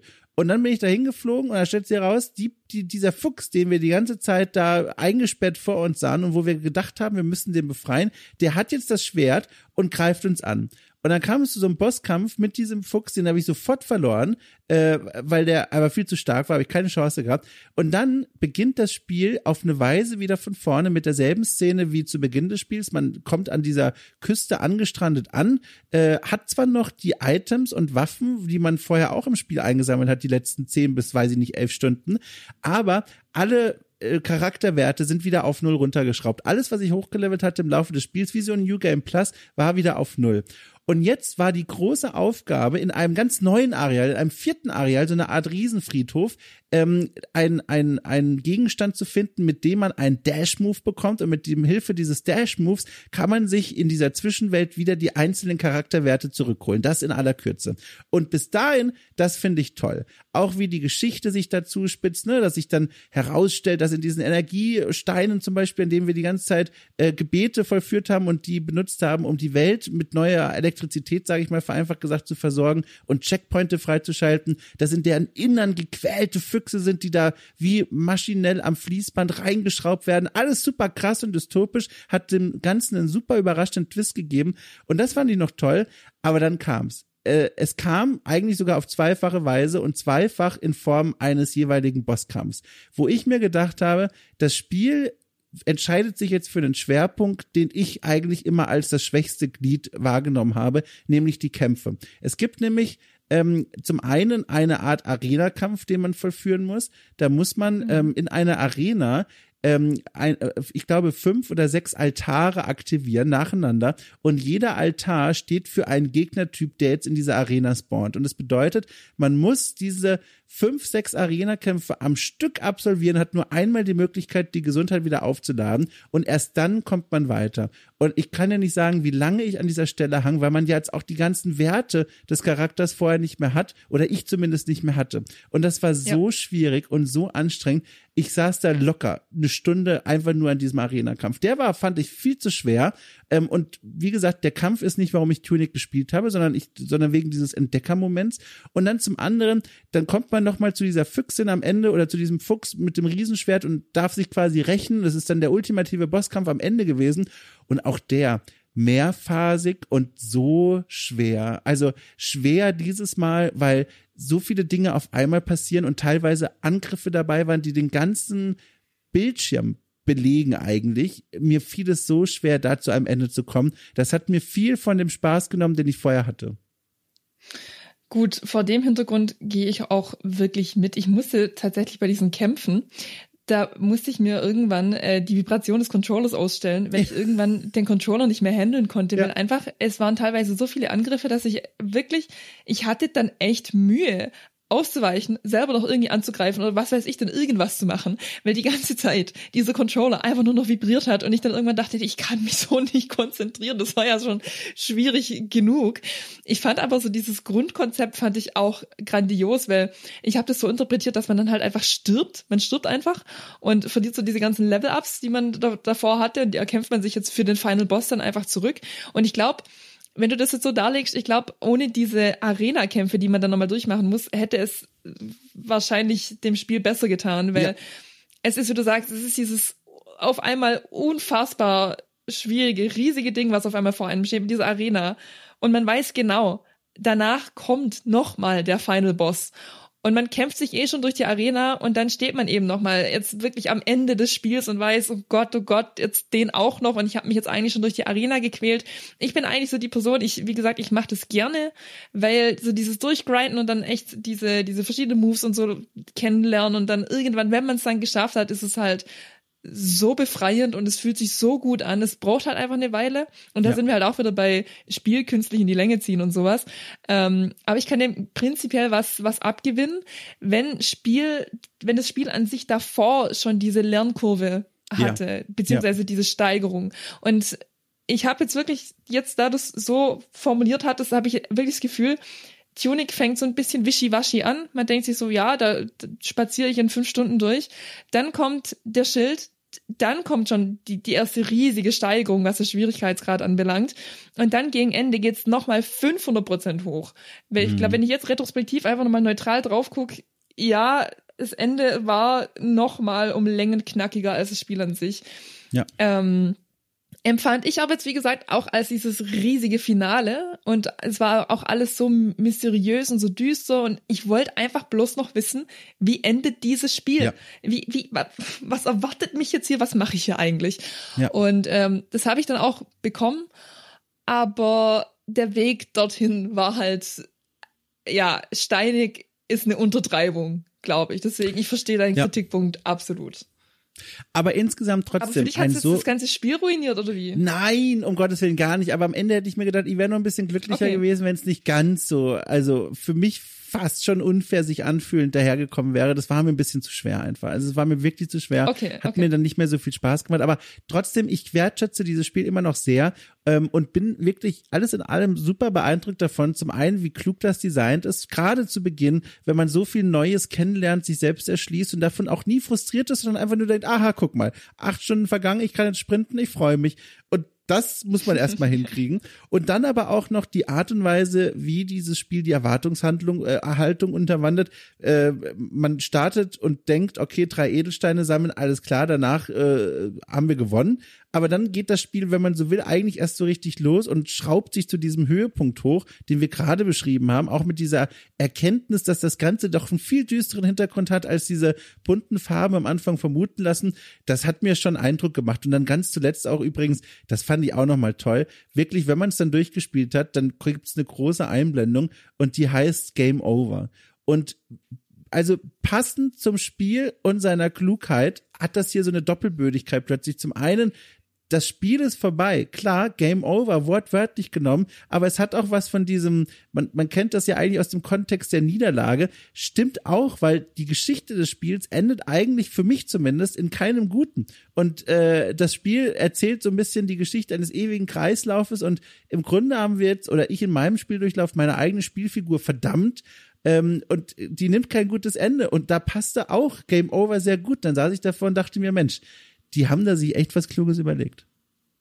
Ja, tatsächlich. Ich habe dann hinterher auch nochmal nachrecherchiert. Es gibt ein schlechtes Ending und ein gutes Ending. Das schlechte Ending ist quasi, wenn man äh, gegen diese Figur kämpfen muss. Das ist das schlechte Ending. Ja. Ähm, weil es quasi so ist, dass das eben der der Erbe wird er glaube genannt. Ja, genau. Ähm, genau, der hat in dieser Kammer, äh, in, in der er eingesperrt wurde, da hat er, ähm, oh Gott, wie hieß es, ein ein sehr düsteres Geheimnis entdeckt und dafür wurde er dann quasi da rein verbannt. Und unser Protagonist, unser namenloser Protagonist übrigens, ähm, mm. also wir steuern hier einen namenlosen Fuchs, einen Niemand quasi, ähm, der geht dem der geht dem Ganzen auf den Leim und wird dann am Ende selber da eingesperrt, weil er selber dann in diese Situation kommt. Und vor dem Hintergrund ist es ein total tragisches Ende, wenn man eben dieses riesige Abenteuer durchläuft und eigentlich denkt, man rettet hier irgendwas. Man rettet entweder diese Figur ja. oder die Welt oder sich selber, irgendwas. Aber schlussendlich sperrt man sich selber in diese Kammer ein und man wartet drauf, bis es irgendjemand anderes gibt, der eines Tages vorbeikommt und uns dann befreit. Ja. Ähm, und das andere Ending tatsächlich ist, wenn man, und da kommt das Handbuch jetzt wieder ins Spiel, wenn man alle 56 Seiten dieses Handbuch sammelt, dann bekommt man das gute Ende, denn dann kommt es gar nicht zu einem Bossfight, sondern unser Protagonist geht dann quasi zu diesem Erben hin und äh, präsentiert sein Handbuch und die, die teilen sich dann irgendwie das Wissen, das er dadurch angesammelt hat und dann kommt es halt zu keinem Bossfight und äh, der Erbe wird befreit und alles ist super und dann bekommt man das gute Ending. Ach, na, immerhin ein Bosskampf weniger. Sehr gut. Da bleibt ja, immer noch der dumme Arena-Kampf, aber, aber ja, aber immerhin das. Das ist ja auch schön. Ja, aber ich hatte leider das Schlechte. Aber ähm, das Handbuch, Mensch, du, das Handbuch, das ist auch ein schöner, äh, das ist auch nochmal ein schöner Überweg, jetzt eine Überleitung in unseren zweiten Gesprächsteil. Aber bevor wir dazu kommen, ich will dich auch nochmal fragen, insgesamt, wie bist du denn jetzt happy damit? Also ich gehe hier sehr glücklich raus aus dem Spiel. Ja, ich auch. Also es war ja so viel besser als erwartet. Ich habe dem Spiel so Unrecht getan. Ich habe es ja ganz am Anfang schon gesagt. Ich hatte da einfach nur irgendeinen blöden Zelda-Abklatsch erwartet und habe einfach so viel mehr bekommen. Ich hatte stundenlang wirklich so viel Spaß mit diesem Spiel. Ich habe meine Playstation ausgeschaltet, weil ich irgendwann dann spät abends nach Feierabend ins Bett musste und habe mir gedacht, so ja, morgen nochmal genau dasselbe. Hab total Bock. Ich will wissen, wie es weitergeht. Und so frustrierend dieses Spiel auch stellenweise sein mag, es motiviert einfach nonstop. Also es ist egal, was man findet, auch und wenn es nur ein Shortcut ist und wenn es nur irgendeine Leiter ist, die man sich wieder hinstellt, damit man, wenn man morgen hier wieder herkommt, schneller zurückkommt, wenn man sterben sollte oder sonst irgendwas. Es, es belohnt einen am laufenden Band, auch wenn es nicht so viel von sich preisgibt. Aber ich glaube, genau das war dann am Ende auch das, was mich die ganze Zeit dazu angestichelt hat, nochmal weiter zu suchen, nochmal das ganze Gebiet zu durchkämmen, zu gucken, habe ich hier noch irgendeine Chest vergessen oder komme ich hier überhaupt weiter? Finde ich hier irgendein Item, das ich brauche? Also das war wirklich grandios und und ich habe es die ganze Zeit unterbewusst gemacht. Ich habe es die ganze Zeit mit Zelda verglichen und ich glaube, es hat natürlich diese offenkundige Zelda-Inspiration, aber es bleibt trotzdem im Kern wahnsinnig einzigartig. Also es ist quasi Zelda mit einem etwas anderen Touch, aber es behält gerade noch genug Individualität. Und ich glaube, das hat's wirklich rausgerissen für mich am Ende. Und da kann ich dann auch echt über Sounddesign beziehungsweise die Musik drüber hinwegsehen. Das ist, ist einfach was, keine Ahnung, da werde ich auf Tunic zurückblicken und mir denken, so, ah, okay, wenn ich das jetzt nochmal neu durchspiele, dann kann ich von Anfang an vielleicht Kopfhörer draufhauen, irgendwelche Podcasts oder Musik hören. Ähm, da verpasse ich nichts. Aber an sich ein sau schweres Spiel, das man vielleicht auch nicht nur einfach kurz nach Feierabend durchzocken kann. Wie gesagt, es ist vermutlich einfach nichts für Casuals, weil es so bock, bock, bock schwer ist. Aber ähm, ich hoffe tatsächlich auf irgendeine Art Fortsetzung oder Neuinterpretation von genau dieser Welt, weil davon würde ich wirklich gerne sehr viel mehr sehen. Toll, sehr schön.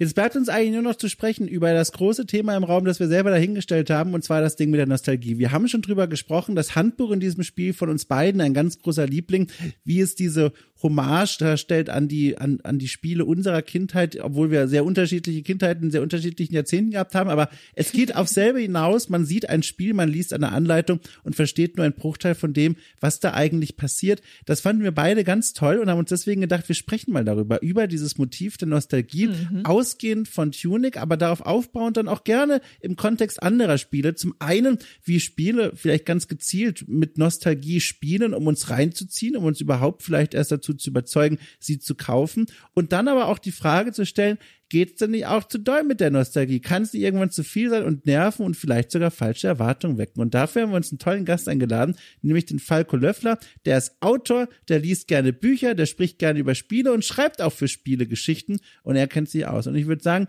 bevor wir darüber gehen, Lea, quasi einen Raum weiter, danke ich dir für die Zeit, die du reingesteckt hast in Tunic, um da mit mir drüber zu sprechen. Ich habe das sehr genossen. Es war weniger Zeit, mehr Nerven tatsächlich, aber es hat sich gelohnt. Ja. Jederzeit gerne.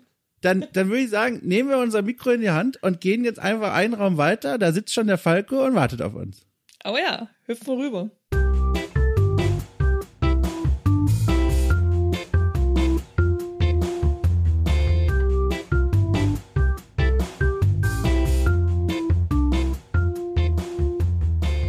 So, da sind wir, wir sind zu dritt, wir haben uns zusammengefunden. Ihr habt es eben schon quasi auf dem Weg hierher im Zwischenraum, zwischen Raum 1 und 2, Lea gesagt und Falco konnte es auch durch die Tür schon hören. Bin ein bisschen aufgeregt, weil es ist nicht oft so, dass hier im Hause von Oracle Cool gleich drei Leute, mir eingeschlossen, vor Mikrofon sitzen. Aber ich freue mich ganz doll. Und Falco, ich freue mich ganz besonders. Du, für all jene, die gar keine Ahnung haben, zu wem diese äh, fantastische, sonore Stimmlage gehört. Du bist freier Autor, schreibst Bücher, aber auch Geschichten für und rund um in Spielen und hast außerdem seit kurzem äh, einen ganz fantastischen Adventure-Spiel-Podcast, Point-and-Click-Podcast, beides ist richtig. Der hat diesen noch fantastischen Namen Benutze Ohr mit Lautsprecher zu finden in der Folgenbeschreibung und damit ja auch eigentlich schon prädestiniert gewesen, um mit uns über das Thema Nostalgie zu sprechen. Es gibt aber noch einen anderen Grund, Falco, warum ich dich eingeladen habe und zwar, das war ganz lustig, ich muss das kurz zu Ende monologisieren, dann, dann, dann, dann ist das Mikro wieder auf deiner Seite und zwar folgendes. Ich habe mir gedacht, ganz ehrlich, ich würde gerne mal wieder mit Falco sprechen. Und dann habe ich einfach dir eine Nachricht geschrieben und gesagt, hallo, äh, wir würden gerne mal über Nostalgie sprechen und so. Wie sieht's denn aus? Und mir schwang eine, also vielleicht auch nur gefühlt und eingebildete Begeisterung rüber zu dieser Themensnennung, dass ich mir dachte, so, das benutze ich doch direkt mal als kleine Einstiegsfrage an dich, Falke, und frag dich, warum. Warum hast du hier eigentlich jetzt zugesagt und gemeint, alles klar, Nostalgie, das ist ein Thema, über das kann ich sprechen? Nostalgie im Computerspiele-Kontext heißt natürlich Retro. Und ich bin nun mal Retro-Spielen durchaus zugeneigt und allem, was irgendwie ein bisschen älter ist und auch so dieses 8- und 16-Bit-Flair verströmt. Und Nostalgie kann ja was Positives oder was Negatives sein. Also wenn man eben Nostalgie damit verbindet, dass man an die eigene Kindheit und an die eigene Jugend denkt, kann das so ein Türöffner sein an schöne Erinnerungen. Es kann aber auch gleichzeitig eben schlechte Erinnerungen eröffnen oder eben missbraucht werden. Und das ist so ein spannendes Thema, darüber mal allgemein zu reden. Äh, und dann auch noch mit, mit Lea und mit dir. Also ein Doppelpack der Awesomeness da kann ich natürlich auch nur zusagen. Oh. Wir sind aber auch so ein bisschen, fällt mir jetzt gerade erst auf, der Generationenkonflikt als MP3-Format. Wir sind ja jeweils in unterschiedlichen Jahrzehnten gerade unterwegs. Ist das richtig? richtig? Ich glaube ja, oder? Mhm. Lea in den 20ern, ich in den 30ern und Falco na, in den 40ern hätte ich gesagt, oder? gut, gut, dass du nicht ein paar Monate später angeklopft hast, sonst wäre es sogar schon in den 50ern gewesen. Also Nein, der 50. Geburtstag steht ins Haus. Nicht dieses Jahr, aber sehr früh im nächsten Jahr. Ach du mhm. liebe Zeit. Na okay. Haben wir ja wirklich Glück gehabt, damit ich hier dieses Bild bemühen konnte. Aber schön, wir werden nämlich nochmal drauf zurückkommen später, äh, wenn es um das Alter der Person geht, die Nostalgie empfinden. Vorher aber vielleicht mal von einer anderen Richtung kommen. Die Leute draußen haben es gerade eben gehört, Lea und ich haben uns reichlich ausgetauscht über das Spiel Tunic und wir haben beide da jeweils so Ansatzpunkte gehabt, die uns auf dieses Thema Nostalgie gebracht haben. Ich glaube, und Lea, bitte Blutgrätsche, die, die beherrschst du ja rein ins Bein, wenn ich hier was falsch aber sage. Sicher. und zwar, ähm, und zwar ähm, wir kamen zum einen äh, über das Handbuch auf dieses Thema in diesem Spiel. Wir haben es jetzt schon genug beschrieben, dieses Handbuch, dass äh, man sich im Laufe des Spiels langsam zusammenblättert und das erinnert eben an diese Handbücher der 90er und der frühen Vergangenheit ganz generell, wie man es auch definiert. Und zum anderen ähm, diese, dieses Gefühl in der Spielwelt selbst. Ich glaube, Lea, das war für dich vor allem so ein Ding, ne? Diese Erinnerung oder dieser Vergleich zu diesen, darf ich es ja nicht falsch sagen, habt ihr, wie gesagt, keine Expertise, zu den frühen Zelda-Spielen, oder? Genau, ja, ja. Das war für mich, äh, ich habe ja genug drüber monologisiert in, in den vorangegangenen Folgen. Ähm, aber genau, also die, die Erinnerung an Zelda, die war wirklich extrem präsent für mich in Tunic, ja. Und jetzt bin ich natürlich neugierig, Falco. Du hast im Vorfeld gesagt, äh, du hast in das Spiel mal reingeguckt, ne? Hast dir das nochmal so ein bisschen reingegeben, aber das ist auch gar nicht wichtig für diesen, für diesen Teil hier selbst, dass du das gespielt hast. Aber jetzt ergibt sich ja die Gelegenheit, dich mal zu fragen. Beim Reingucken und auf dich wirken lassen, hast du da schon so, so ein, ich sag mal, einen Hauch von Nostalgie reingekriegt? Ist es für dich greifbar gewesen, was wir hier gerade so ganz kurz für dich nur angerissen haben? Nein, überhaupt nicht. Einfach aus dem Grund, ähm, Zelda ging bei mir im Leben immer komplett vorbei. Das, damit verbinde ich überhaupt nichts. Das ist einerseits natürlich meinem Alter geschuldet, aber eben auch der Tatsache, dass ich nie ein Nintendo-Kind war. Äh, lustigerweise, meine Tochter hat sich Tunic gekauft für ihre Switch vor, ja, kurz nachdem es rauskam irgendwann. Und sie hat mir das auch noch mal ein bisschen gezeigt, was das äh, Spiel ausmacht und äh, wie das so aussieht. Und dann habe ich mir eben noch ein paar äh, ähm, ein paar Aufnahmen angeschaut, also ein paar YouTube-Let's äh, Plays und sowas. Und ich sehe genau, wo das Spiel natürlich andockt, welches Flair das hat, mhm. was das Gameplay ist, was der grafische Look ist und so weiter. Aber ich verbinde persönlich damit nichts, weil genau, äh, selbst ein Zelda A Link to the Past fürs Super Nintendo, das habe ich irgendwann mal nachgeholt, im, als ich selbst angestellt war und Game Boy Color Spiele mitentwickelt habe. Da war eben Link to the Past immer noch so eine Referenz, die immer wieder gemacht, gemacht wurde. Also habe ich mir eine antiquarische ähm, äh, Super Nintendo-Konsole gekauft, das Spiel dazu und habe es dann mal durchgespielt. Aber das war mehr so eine Art professionelle Recherche. Und das ist keine gute Basis für Nostalgie. Kannst du uns da mal ganz kurz, ich bin mir sicher, Lea interessiert das auch ins Boot holen, was mit den Gameboy-Spielen auf sich hatte? Ähm, mein erster fester Job in der Games-Branche war angestellt sein in Frankfurt bei einem äh, Spieleentwickler, der zu dem Zeitpunkt ah, ja. Game Boy Color Spiele entwickelt hat. Oh, cool. Und lustigerweise, ich habe es ja gerade gehört, ich bin ja treuer Abonnent von OK Cool, ihr habt ja gerade die Totalausgabe Mitte 1999 oder so gelesen. Ne? Oh Gott, ja, Und stimmt. Da war, ich, ich habe mal äh, äh, Interesse halber reingeguckt, da war auch unter anderem im Review-Teil das Spiel Tabaluga. Daran habe ja. ich nicht mitgearbeitet, aber das war von der Firma, äh, bei der ich dann ein paar Monate später angefangen habe. Also mit der gleichen Engine haben wir dann eben Ach, Spiele nee. entwickelt, ja. Das ist ja super lustig. Übrigens, kleiner Hinweis für die Leute da draußen, die keine Ahnung haben, was es mit dieser Folge auf sich hat und jetzt hektisch durch den Feed scrollen. Das ist eines der zahlreichen fantastischen ah. Formate, die Lea und ich und viele andere machen, äh, beziehungsweise eigentlich nur noch Rainer Siegel, ähm, im Premium-Bereich. Ne? Ab 5 Euro ist man mit dabei in diesem Club der guten Laune. Aber Falco, dann komme ich vielleicht von der anderen Seite. Ähm, wann war es denn für dich, dass du zuletzt vor dem Spiel gesessen bist und dann gesagt hast, alles klar, das kriegt mir jetzt aber Nostalgie ist am Start. Wenn Tunic die halbe Stunde schon aus äh, beschriebenen Gründen nicht gereicht hat. Wo war es denn jetzt mal so?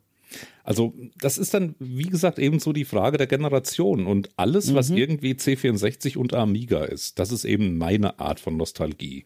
Also alles, was irgendwie diesen C64 Soundchip beinhaltet oder so eine klassische Amiga-Grafik oder auch so den, den Look der ganzen Spiele aus dieser Zeit hat. So, ich sage mal, Parallax-Scrolling, so eine bestimmte Farbpalette, die immer benutzt wird. Wenn es dann irgendwie 3D-Grafik ist, dann muss die auch bitte nur irgendwie ihre sieben oder acht Frames pro Minute haben, damit man das authentische Ruckeln von damals hat. Das löst bei mir tatsächlich so Nostalgie aus. Aber auch gleichzeitig ähm, sind das Spiele, die ich ja gerne auch mal emuliert wieder anspiele, aber auch sehr schnell wieder weglege, weil mhm. objektiv betrachtet funktionieren die Spiele als Spiele heute nicht mehr unbedingt. Einfach erstens mit 49 lässt die Reaktionsfähigkeit auch nach.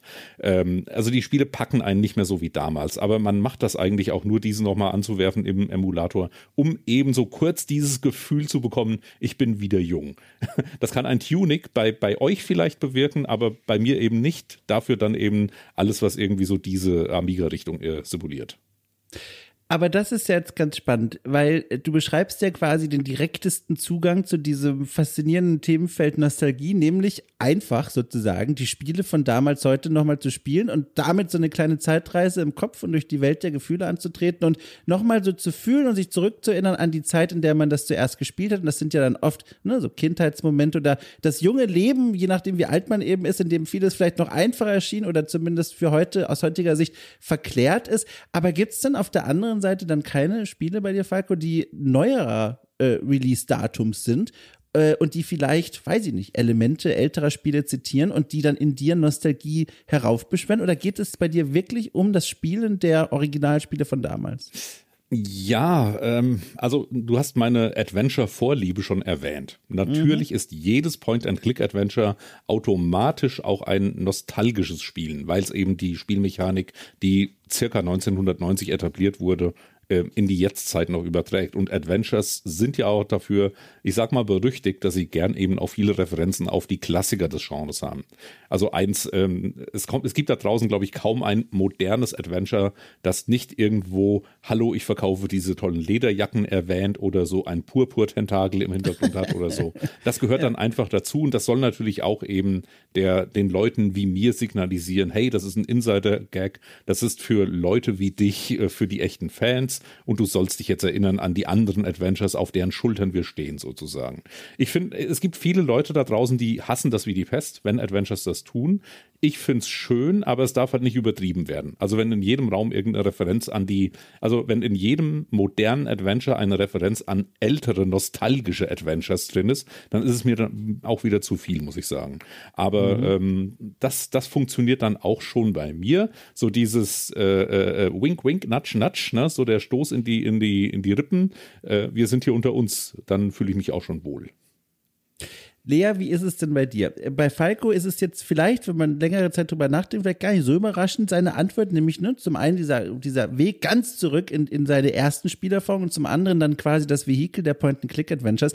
Wie ist es denn bei dir? Du bist ja Anfang 20 und hast, guckst auf quasi eine ganz andere Spielvergangenheit zurück als wir beide. Jetzt gar nicht quantitativ oder wie viele Spiele oder sowas, sondern einfach auch die Art von Spielen, die du vielleicht mit Kindheit verbindest. Was bedeutet mhm. für dich dieses Nostalgiegefühl? Wann war es denn jetzt mal von Tunic abgesehen zuletzt so, dass du vor dem Bildschirm oder wo auch immer gesessen bist und so einen wohligen Schauer gespürt hast? Ne? Das, was wir so mit Nostalgie verbinden.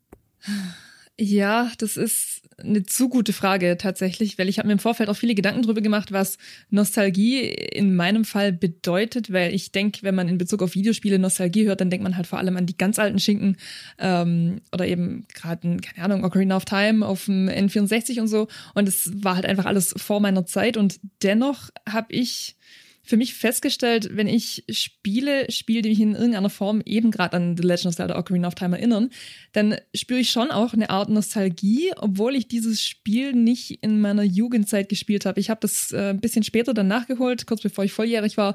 Und dennoch ist es für mich irgendwie, ich, ich, ich höre einen Soundtrack, der irgendwie daran angelehnt ist und ich habe trotzdem diese ganz spezielle, warme, wohlige Erinnerung an dieses Videospiel. Eben oder ja, trotz dessen, dass ich es nicht in meiner Kindheit gespielt habe. Und das ist irgendwie ist ganz interessant, darüber nachzudenken und eben auch, welche Videospiele dann so in, in meine Prime-Nostalgie-Zeit reinfallen. Und da würde ich ganz vorne auf jeden Fall Pokémon Diamant und Perl nennen für den Nintendo DS, äh, weil das so die ersten Spiele waren, die ich wirklich einfach aktiv miterlebt habe, wo, wo man dann auch selber die Textboxen lesen konnte und endlich mal gecheckt hat, was, was in diesem Videospiel ja. so abgeht eigentlich, ohne dass Mama vorlesen musste und so. Und ich glaube, also zu diesen Spielen habe ich wirklich den größten, den stärksten und intensivsten Bezug, aber dann eben auch zu ganz komischen Evergreens. Ich, ich würde jetzt sogar schon Minecraft ein Stück weit dazuzählen, weil ich habe erst neulich habe ich, bin ich wieder über die Minecraft Pocket Edition auf meinem alten iPad gestolpert und dachte mir, boah, das war so cool damals mit 15 in Sommerferien den ganzen Tag einfach nur Minecraft zu zocken und das ist irgendwie, wenn man das vergleicht mit, mit den wirklich Top-Nostalgiespielen von, von damals, gerade eben, wie gesagt, Ocarina of Time, eines der besten Videospiele aller Zeiten, wenn man Minecraft dem gegenüberstellt, ist es eigentlich, also ich könnte mir gerade an die Stirn fassen für diesen Vergleich, aber irgendwie Nostalgie ist einfach was so wahnsinnig individuelles und ich finde es einfach nur total toll, dass wir heute so generationenübergreifend darüber reden, ähm, weil es einfach ja nicht schwarz und weiß ist, glaube ich, dieses Thema. Ist das dann nicht auch, dass ein also Nostalgie ist erstmal wertfrei. Man verbindet einfach mit, es kann Minecraft sein, es kann irgendwas anderes sein, es kann eine bestimmte Handheld-Konsole sein. Man verbindet aber erstmal dieses Spiel, das man da gespielt hat, in diesem Moment des Lebens, mit den Umständen. Also ohne diese Verbindung kann die Nostalgie nicht funktionieren. Auch bei dir, Lea, oder? Mhm.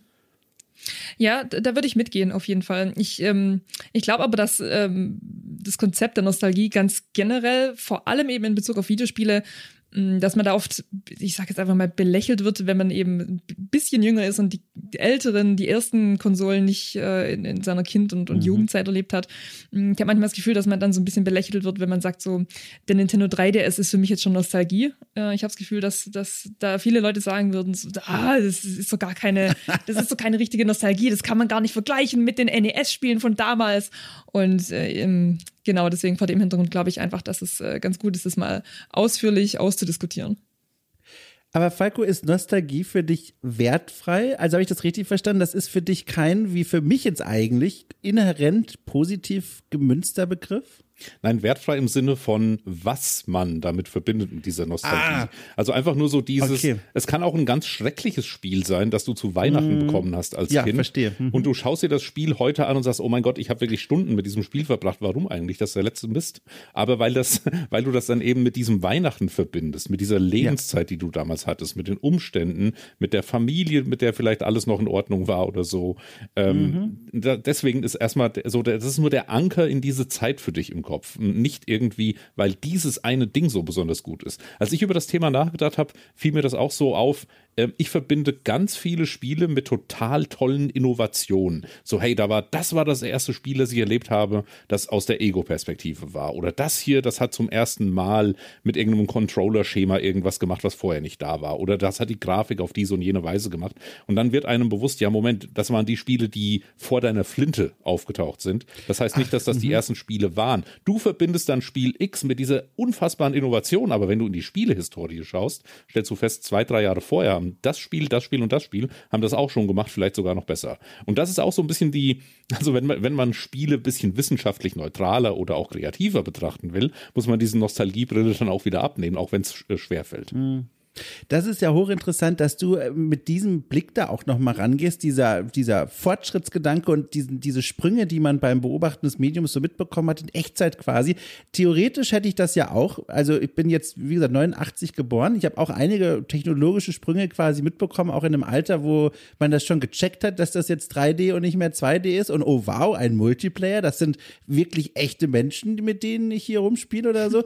Aber ich muss sagen, in der Rückschau, und das finde ich interessant, ähm, zählt das für mich überhaupt nicht bei diesem Thema. Für mich, wenn ich an die Nostalgie denke, quasi dem entgegengesetzt, sind es vor allem Charaktere und Figuren, an die ich denke in irgendwelchen Spielen. Also zum Beispiel, mein Gott, äh, Klassiker natürlich, Guybrush Threepwood ist für mich diese äh, äh Monkey Island 1 und 2 Anfang der 90er, ist für mich so eine Nostalgiebombe und dann denke ich vor allem eben an seine Geschichte zurück, die ich ein Stück weit begleiten durfte und so geht's mir mit allen Spielen, an die ich denke, die irgendwie in dieses Nostalgie-Themenfeld passen. Es sind immer die Figuren und die Geschichten und die Momente und die Level und die Orte, an denen ich irgendwas erlebt habe. Und auf dieser emotionalen Kerbe quasi zahlt das bei mir ein.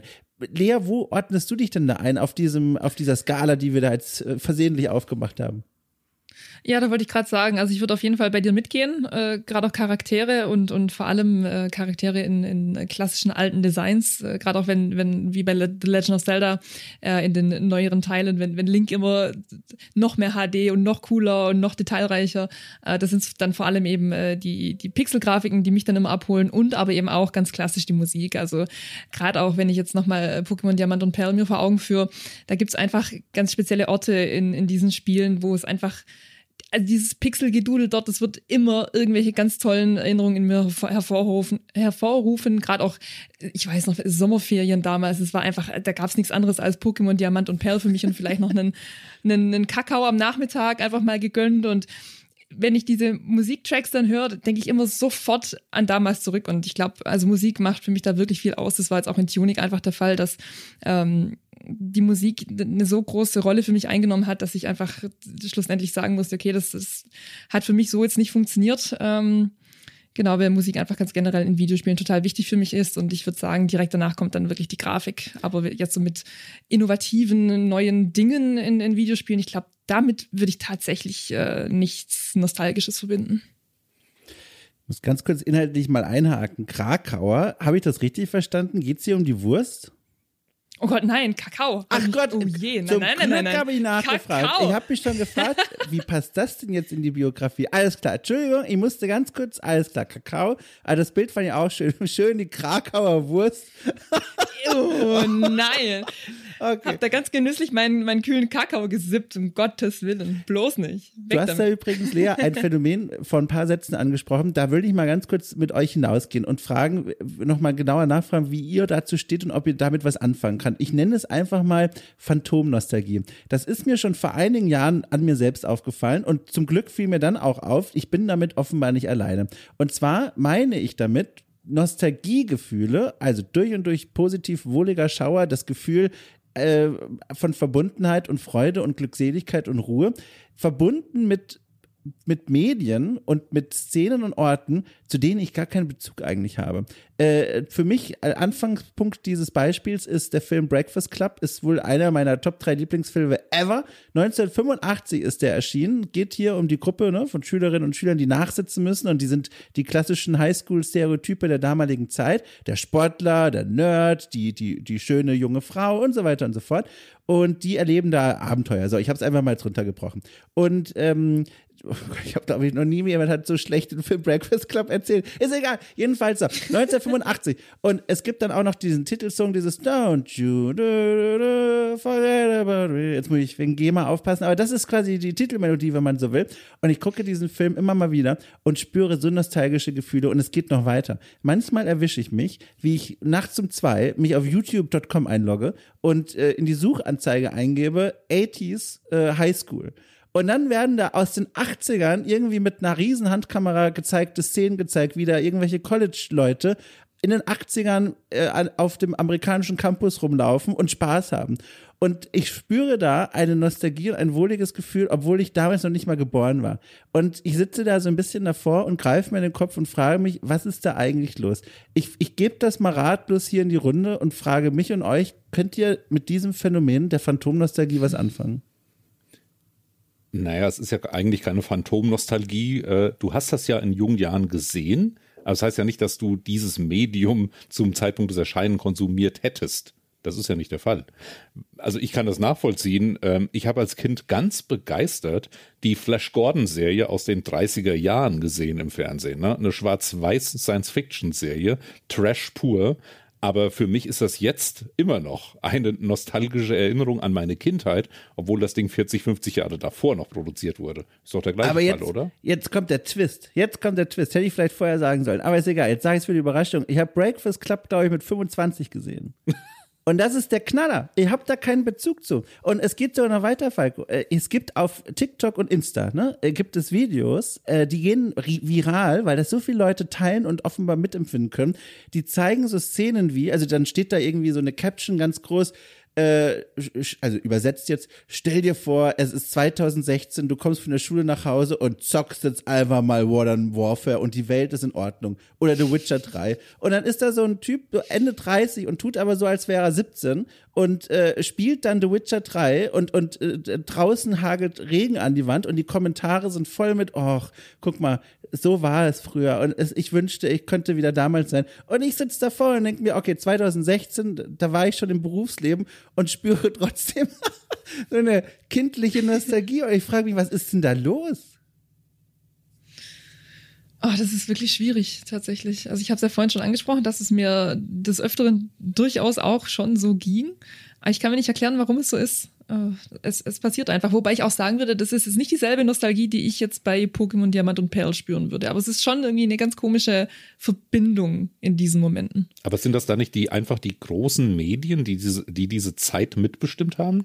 Nach dem Motto, äh, mhm. Breakfast Club war halt einer der großen Filme der 80er und diesen Ruf als Kultfilm hat er bis heute. Und wenn du ihn dann mit 25 gesehen hast, Dom, dann hast du vielleicht auch so mit aufgesaugt, was das Image des Films ist und wie man ihn rezipiert hat. Ne? Und mit, äh, mit mhm. einer Erinnerung, die nur ein paar Jahre zurückliegt, wie als Witcher 3 rauskam und der Riesenhype war und alle dieses Spiel gespielt haben, äh, ist das ja auch fest verankert in einen konkreten, äh, in, in, ein konkretes Jahr, in eine bestimmte Zeit. Und das ist untrennbar damit verbunden. Und wenn man dann eben das Ganze zusammen mitbekommt, kann man es auch im Kopf nicht mehr trennen finde, das ist eine sehr kluge Erklärung. Ich habe meine einzige Erklärung, die ich bisher hatte, ging noch mal in eine andere Richtung und zwar, dass diese Bilder, die da gezeigt werden, also Breakfast Club, ne, die Highschool-Leute da beim Nachsitzen, das ist momentan ihr größtes Problem in der Welt. Äh, dann der der regnerische Nachmittag im Jahr 2016, wo ein Typ äh, The Witcher 3 spielt, ungestört von der Außenwelt. Ich glaube und auch diese 80s School-Videos unterlegt manchmal mit peppiger Musik und alle sind irgendwie glücklich und happy. Ich glaube, es sind diese heide Weltbilder, die mir und viele Leute da draußen dann da so äh, ein Gefühl geben, dass ich versuche, notgedrungen mit Nostalgie zu erklären. Dieses Gefühl von, also dieses Wohlfühlen, dieses Gefühl von, ach, guck mal, es ist doch auch ganz schön irgendwie. Und das war für mich bisher so ein Erklärungsansatz. Aber vielleicht ist es beides. Könnte sein. Ich, oh Gott, ich finde das gerade richtig schwierig, weil ich sagen muss, ich habe ich hatte so eine Situation jetzt auch ganz lange nicht mehr. Deswegen, aber ich glaube, das, was Falco gerade erklärt hat, ich glaube, das könnte tatsächlich am ehesten zutreffen. Ja. Auch wenn es to total komisch ist, wenn man so drüber nachdenkt, äh, dass es äh, das in einem auslösen kann. Aber es ist ja doch eine ganz komische Form von, von Sehnsucht äh, nach einer mutmaßlich besseren Zeit. Ähm, und eben was, was man, was man kennt, was sich schon ganz wohlig wie so ein Wollpulli ums Herz geschmiegt hat einmal und das will man jetzt wieder haben. Und ich glaube, das könnte sein. Vielleicht auch ein bisschen das gemeinschaftliche Erleben, wenn alle anderen davon erzählen, wie das damals war, dieses mhm. Medium zu konsumieren oder was weiß ich, auch jetzt bei diesem einen großen sportlichen Ereignis dabei gewesen zu sein, äh, dann möchte man auch Teil davon sein. So, ich denke da jetzt so ein bisschen an die, ich sage, die Fußball-Weltmeisterschaft in Deutschland. Wann war es? 2006, glaube ich, ne? Ähm, das muss Lea wissen, das weiß ich nicht. Oder was, 2000? Da war Lea sieben Jahre alt. Das also, Ach, so stimmt. Wenn ich es nicht miterlebt habe. Nee, 2002 war noch Brasil, nee, ah, egal. Jedenfalls äh, vor langer Zeit die letzte Fußball-Weltmeisterschaft in Deutschland. Zu dem Zeitpunkt hatte ich auch im Rhein-Main-Gebiet gelebt. Da waren auch ein oh, paar ja. Spiele in Frankfurt. Da hat man das wirklich ein bisschen näher mitbekommen. Aber man wurde halt eben auch 30 Tage lang von der medialen Berichterstattung zugeprasselt. Ne? Also man, man hat das einfach live miterlebt, aber natürlich auch nur fragmentarisch und nur eben durch den medialen Filter im großen Stil. Aber mhm. ich glaube, jede Person, die da äh, gelebt hat in Deutschland zu dem Zeitpunkt, hat eben das Gefühl, ich war dabei. Ich kann mich daran erinnern, selbst wenn ich äh, nur das Ganze im Fernsehen gesehen habe, weil ich irgendwo im hintersten Winkel von Deutschland gelebt habe. Aber ich, wenn man sich dafür interessiert, natürlich auch nur. Und die Leute, die sich nicht dafür interessieren, die blenden es aus. Aber äh, ich glaube, da, da können der größte Teil der Deutschen würde sagen, ja, das habe ich total voll live miterlebt, obwohl sie gar nicht so live dabei waren. Mhm. Wie ist es eigentlich? Ich habe gerade schon dieses Bild äh, von mir selbst äh, gezeichnet und nacherzählt, dass ich da manchmal bewusst auch zu den unmöglichsten Uhrzeiten diese Nostalgie-Kicks mir selber reingebe, weil es ein sehr angenehmes Gefühl ist. Wie ist das eigentlich bei euch? Also ist Nostalgie etwas, das ihr gezielt sucht? Weil man sollte es ja, ja. meinen eigentlich erstmal, ne? Weil es ist ja ein Gefühl, das äh, angenehm ist, dass wir beide, also beide sage ich schon, das ist die Gewohnheit, das ist ungewohnt, dass hier noch ein Stuhl reingerückt wurde, dass wir drei als positiv empfinden und dass wir mögen, aber suchen wir es gezielt? Lea ist schon reingesprungen, das Ja wurde sehr schnell gerufen, ich bleib mal direkt bei ja. dir, Lea. Was ist da los? Ja, aber da muss ich mich jetzt ein bisschen von den Videospielen distanzieren. Und zwar, ähm, kennt ihr die Videoplattform Vine noch, die dann Na von klar. Twitter aufgekauft wurde? Ja. Und ich schaue mir, wenn ich wirklich den ultimativen Nostalgie-Kick haben möchte, dann schaue ich mir alte Vine-Compilations auf YouTube an. Und da hat es halt auch so ein bisschen, da spielt auch ein bisschen mit rein, dass Wein gab es irgendwann nicht mehr. Das heißt, es konnten einfach keine neuen ikonischen Kurzvideos nachkommen. Bedeutet, die, die es damals gab, die wurden quasi konserviert. Es kam nichts Besseres, nichts Neues mehr nach. Und wenn ich wirklich den ultimativen Nostalgie-Kick haben will, dann äh, wirklich logge ich mich auch nachts um, keine Ahnung, drei Uhr morgens auf YouTube ein und gönn mir drei Stunden Wein-Compilations und, und äh, ja, dann geht's mir wieder prima. Aber mit Videospielen, ich glaube, das suche ich gar nicht aktiv, weil ähm, ich weiß nicht, ob, hm, ob man in Videospielen das aktiv suchen kann. Ich glaube, so Nostalgie-Kicks bei Videospielen habe ich wirklich nur, wenn ich jetzt ähm, durch, ich weiß nicht, Uncharted 4 stolpere und da gibt es dann irgendeine Cross-Reference entweder auf The Last of Us oder zu den vorangegangenen Teilen. Und da denke ich mir dann, ah, hey, cool, dass ich jetzt gerade hier die Reference verstehe. Aber ich glaube, wirklich aktiv suchen tue ich es in Sachen Videospiele zumindest nicht. Ach, der Überraschungsmoment ist bei dir also ganz wichtig, wenn ich das richtig verstehe. Also dieses gezielte Spiel einlegen, das funktioniert bei dir gar nicht so gut. Nee, also gerade auch, wenn ich jetzt äh, hier Pokémon Diamant einwerfe oder so, dann will ich einfach dann ist wieder genügend Zeit verstrichen mm. seit dem letzten ah. Playthrough, dass ich mich nicht mehr an jedes Detail erinnere und dann habe ich einfach Lust, nochmal irgendwelche Ecken in diese Welt mm. zu mhm. erkunden oder auch irgendwelche Story-Sachen, die ich einfach vergessen habe, ähm, dass ich das nochmal nacherleben will. Aber ich, ich kann das gar nicht so, dass ich dann das, das einlege und, und, und spiele und da dann diese Sommerferien-Reference habe, sondern es ist eher, wenn ich wirklich mal einfach unverhofft einen, einen Track aus diesem Spiel höre oder so, dass ich mich dann dran zurückerinnere und wirklich diese nostalgischen Gefühle in mir habe. Aber so aktiv kann ich das gar nicht mehr auslösen. Also, aber wie gesagt, nur in Bezug auf Videospiele, glaube ich. Das ist interessant. Falco, wie ist es bei dir? Wie, wie gehst du damit um? Weil, also, du bist ja umgeben eigentlich von dem Thema, alleine schon durch diesen, äh, durch den Point-and-Click-Podcast. Warum sage ich immer Point-and-Click-Podcast? Es ist ja die umständlichste Art, das zu sagen. Adventure-Podcast. Ist das richtig? Das ist doch auch richtig. Adventurepodcast.de ist auch die Homepage, von daher. Ach, guck mal, das direkt platziert. Keine Gelegenheit verstreichen. Also bei, bei, mir ist immer das Problem, ich suche gerne Nostalgie, aber ich möchte mich erstens davon nicht treiben lassen. Ich möchte nicht zu den Leuten gehören, die sagen, ja. früher war alles besser und heute ist alles ja. ganz schlimm. Das hasse ich wie die Pest. Aber gleichzeitig und, und zweitens, ich möchte mich nicht ausnutzen lassen und melken lassen von der Industrie, die natürlich eben auch gerne auf äh, solche nostalgischen Gefühle setzt, um mir ihren Mist zu verkaufen. Gleichzeitig habe ich ganz viel Mist gekauft, wenn ich hier hinter mich gucke im Büro.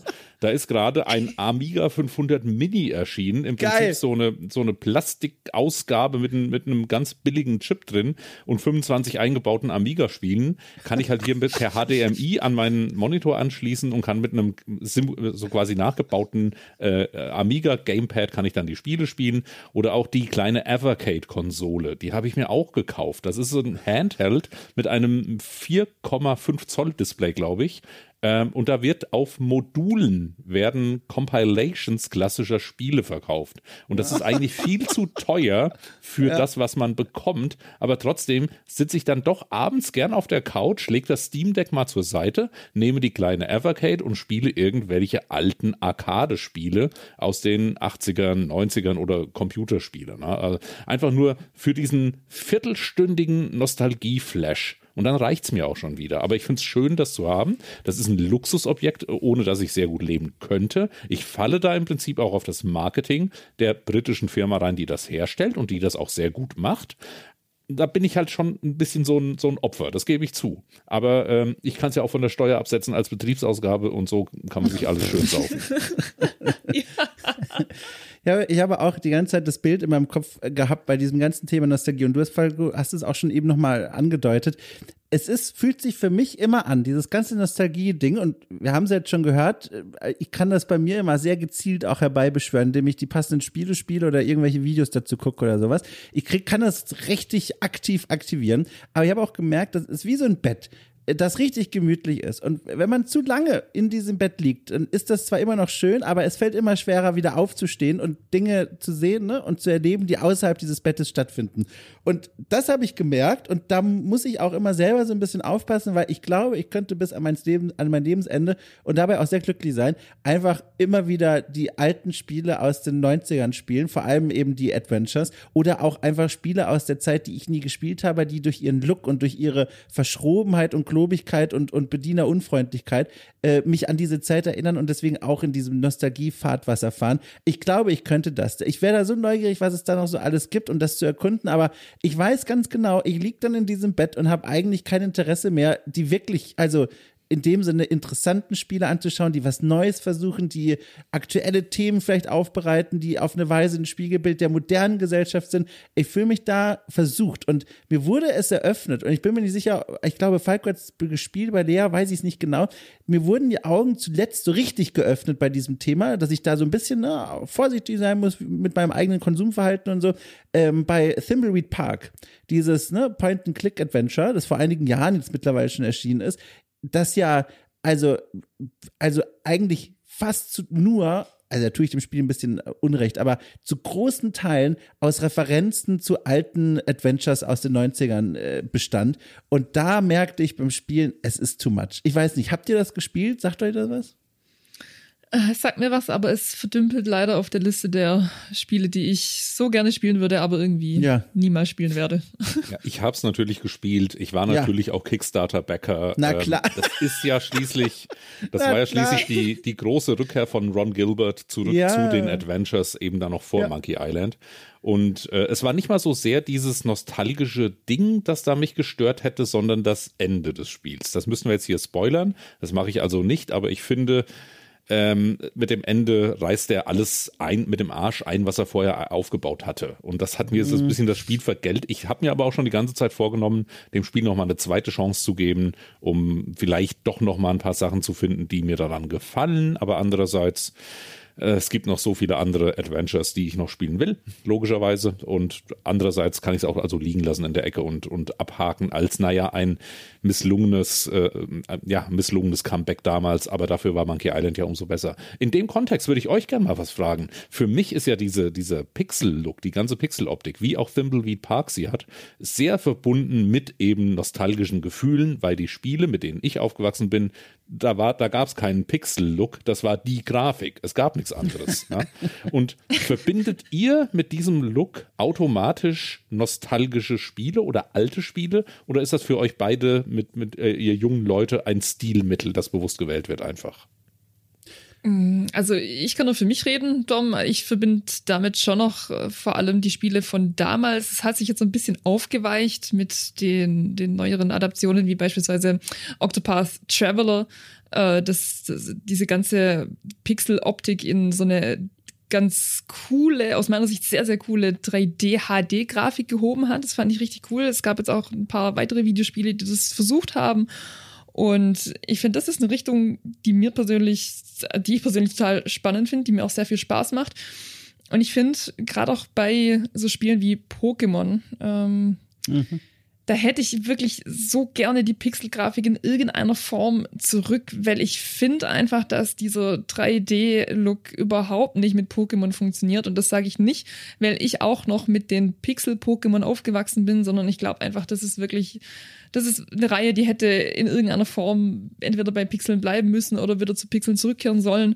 Äh, hat sie bislang noch nicht gemacht. Ich gebe die Hoffnung nicht auf, aber ich finde, äh, also zumindest, wie gesagt, kann nur für mich sprechen, aber ich äh, empfinde Pixelgrafik schon noch als, als äh, mittlerweile schon auch als Stilmittel, aber eben vor allem diese Verknüpfung zu den Spielen von damals in Gänsefüßchen.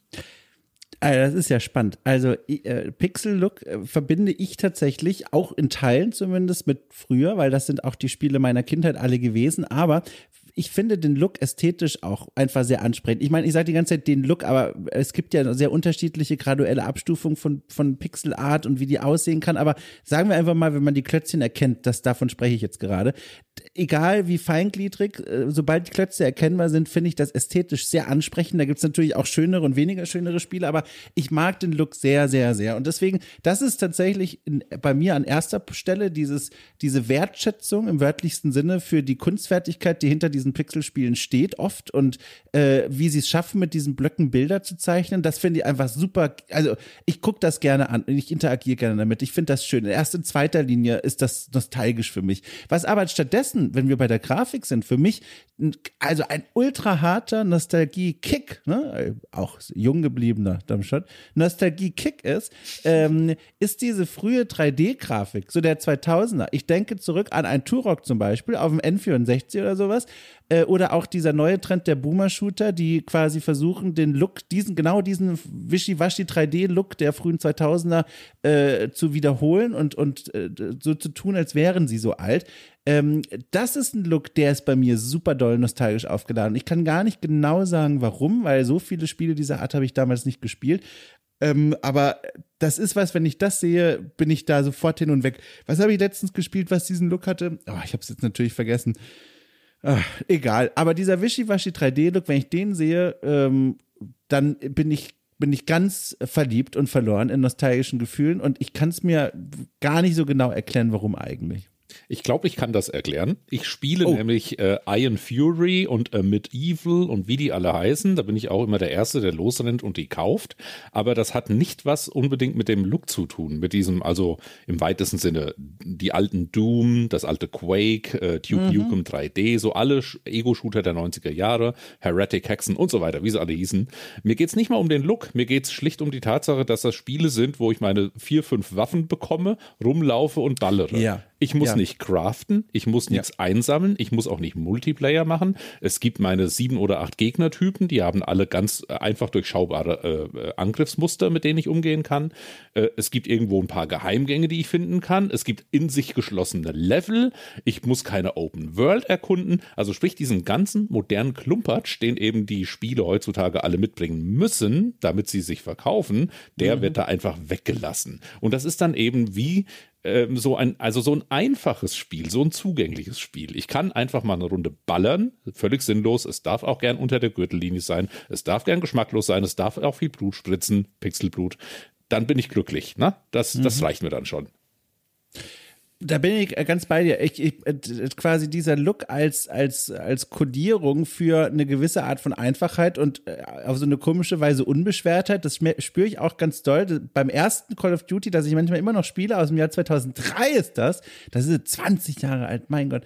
Ähm, das habe ich damals auf meiner ersten LAN-Party noch gespielt und das ist genau das. Es ist, es ist zwar, ich glaube, immer noch kann man heute gut ansehen und so, aber durchaus so ein Wischiwaschi 3D-Look wieder, nicht so doll wie ein Turok, ne, aber man erkennt schon, uiuiui, da ächzen die Polygone noch so ein bisschen, um in die Ecke zu kommen. Und dort ist es eben genauso. Es gibt keine Upgrades für irgendwelche Waffen, es gibt keine Unlockables, es gibt keine Skills, sondern man wählt halt dann aus, das Gewehr oder MP40 und dann spielt man einfach 60 Stunden im Multiplayer oder so und mehr passiert da auch nicht mehr. Und das ist, also, das, das ist tatsächlich, glaube ich, auch ein Grund, warum ich damit so gute Gefühle verbinde. Es steht in so einem starken Kontrast zu den modernen Genregepflogenheiten, um mal so ein großes Wort äh, äh, zu nehmen. Aber ich glaube, das ist für mich auch so ein bisschen der Grund, warum ich äh, Spiele von, von damals nicht anzock der Nostalgie wegen, weil ich selber, und das muss ich mir an die eigene Nase fassen und ich, ich bin mir dessen auch vollkommen bewusst, aber ich bin einfach äh, verwöhnt von, von den Videospielen heutzutage, weil einfach ganz viele Dinge so viel einfacher mhm. äh, über die Bühne gehen. Gerade auch in, in, in Pokémon, da gab es über die Jahre so viele Vereinfachungen, gerade auch äh, was, was die Progression im Spiel selber anbelangt. Es geht einfach alles so viel einfacher. Damals hat man noch die sogenannten sogenannten VMs benötigt, die man, also Attacken, die man den Pokémon beibringen musste, damit man in der Overworld weiterkommt, dass man da rumfliegen konnte, dass man einen Busch zerschneiden konnte, dass man den Stein bewegen konnte.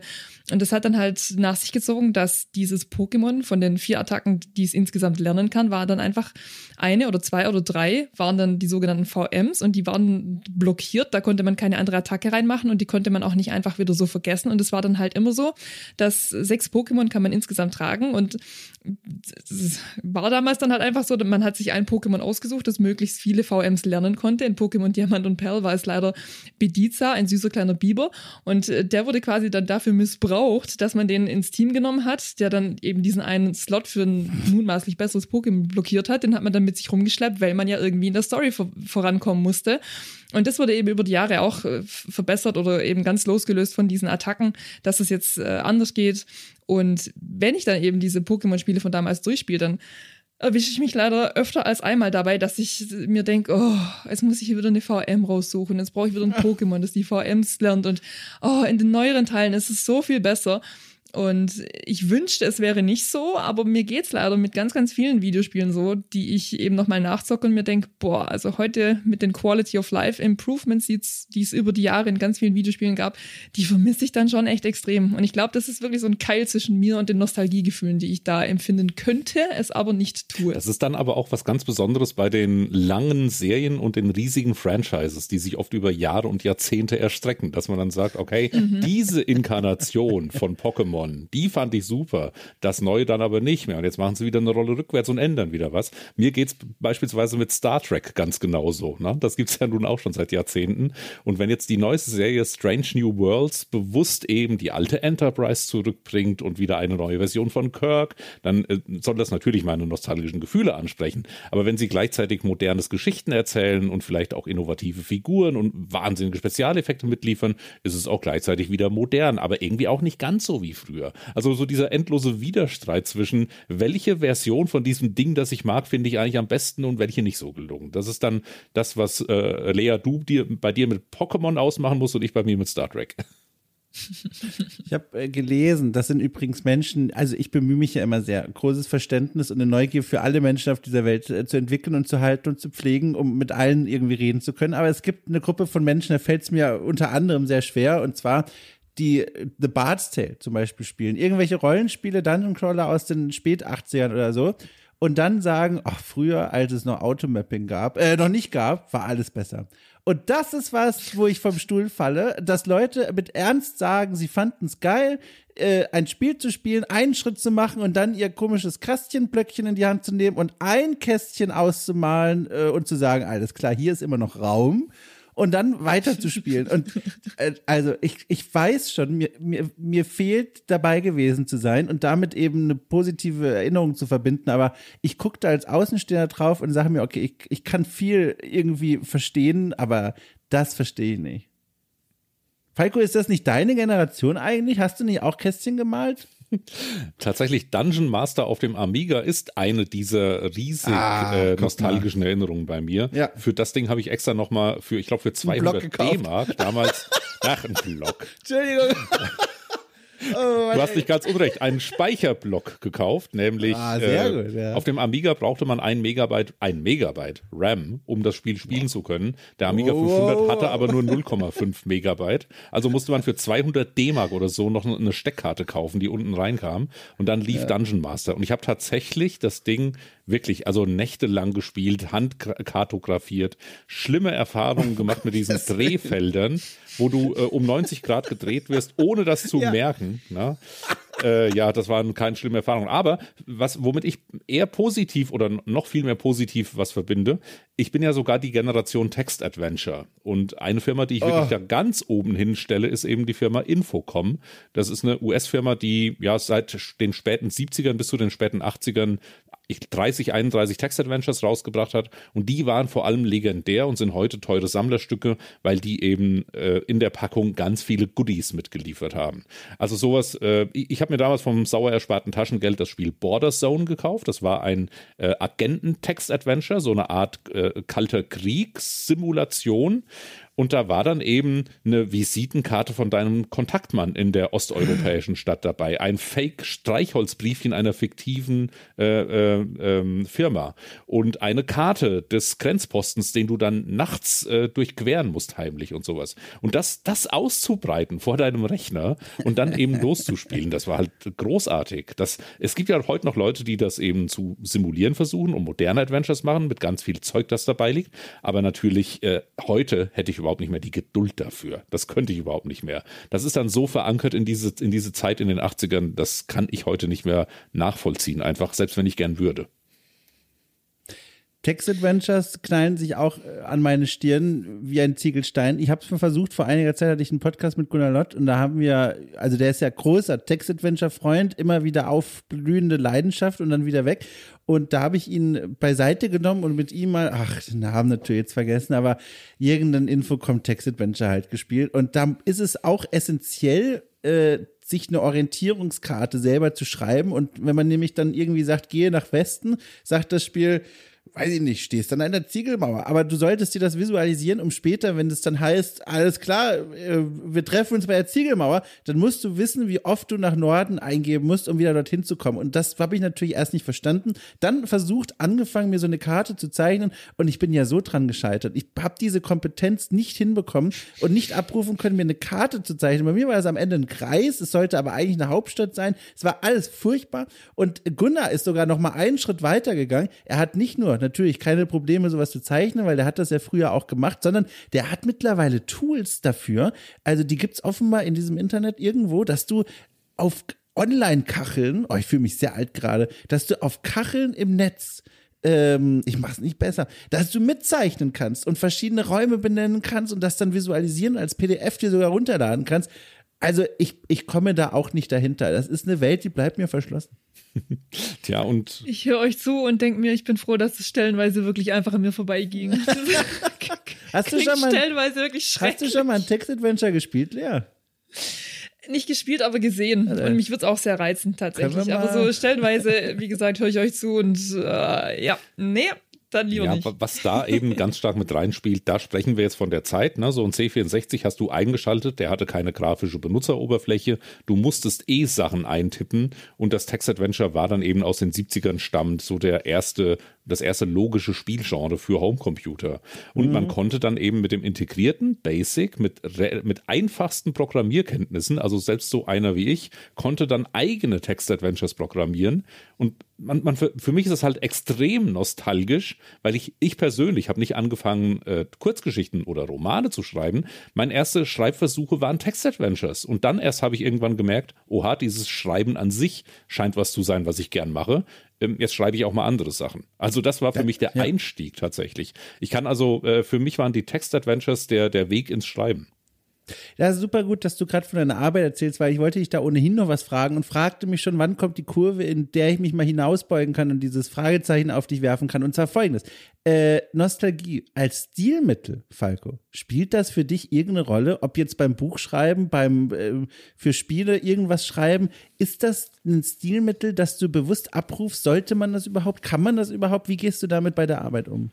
Naja, also ich sag ja, wenn ich an Adventures arbeite tatsächlich, was ja gelegentlich vorkommt, äh, dann machen wir auch gern Witze darüber, dass wir ja verpflichtet sind, über irgendwelche Monkey Island Details zu sprechen oder die mhm. einzubauen. Ähm, das ist natürlich aber eine Entscheidung, die man gemeinschaftlich treffen sollte. Passt das zu dem Flair des Spiels? Passt das zu dem Inhalt, den wir hier machen? Oder ist das eher was Ernstes, wo wir auf solche Insider-Scherze verzichten wollen?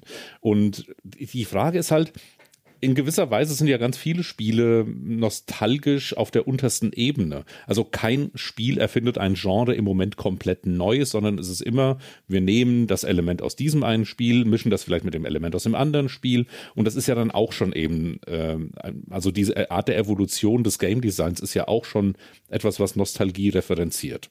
Nur das macht man ja selten bewusst, dass man sagt, wir wollen eben eine spezielle Zielgruppe mit nostalgischen Gefühlen erreichen, außer vielleicht eben in den Adventures, wo das so, so ein paar Insider-Scherze sind.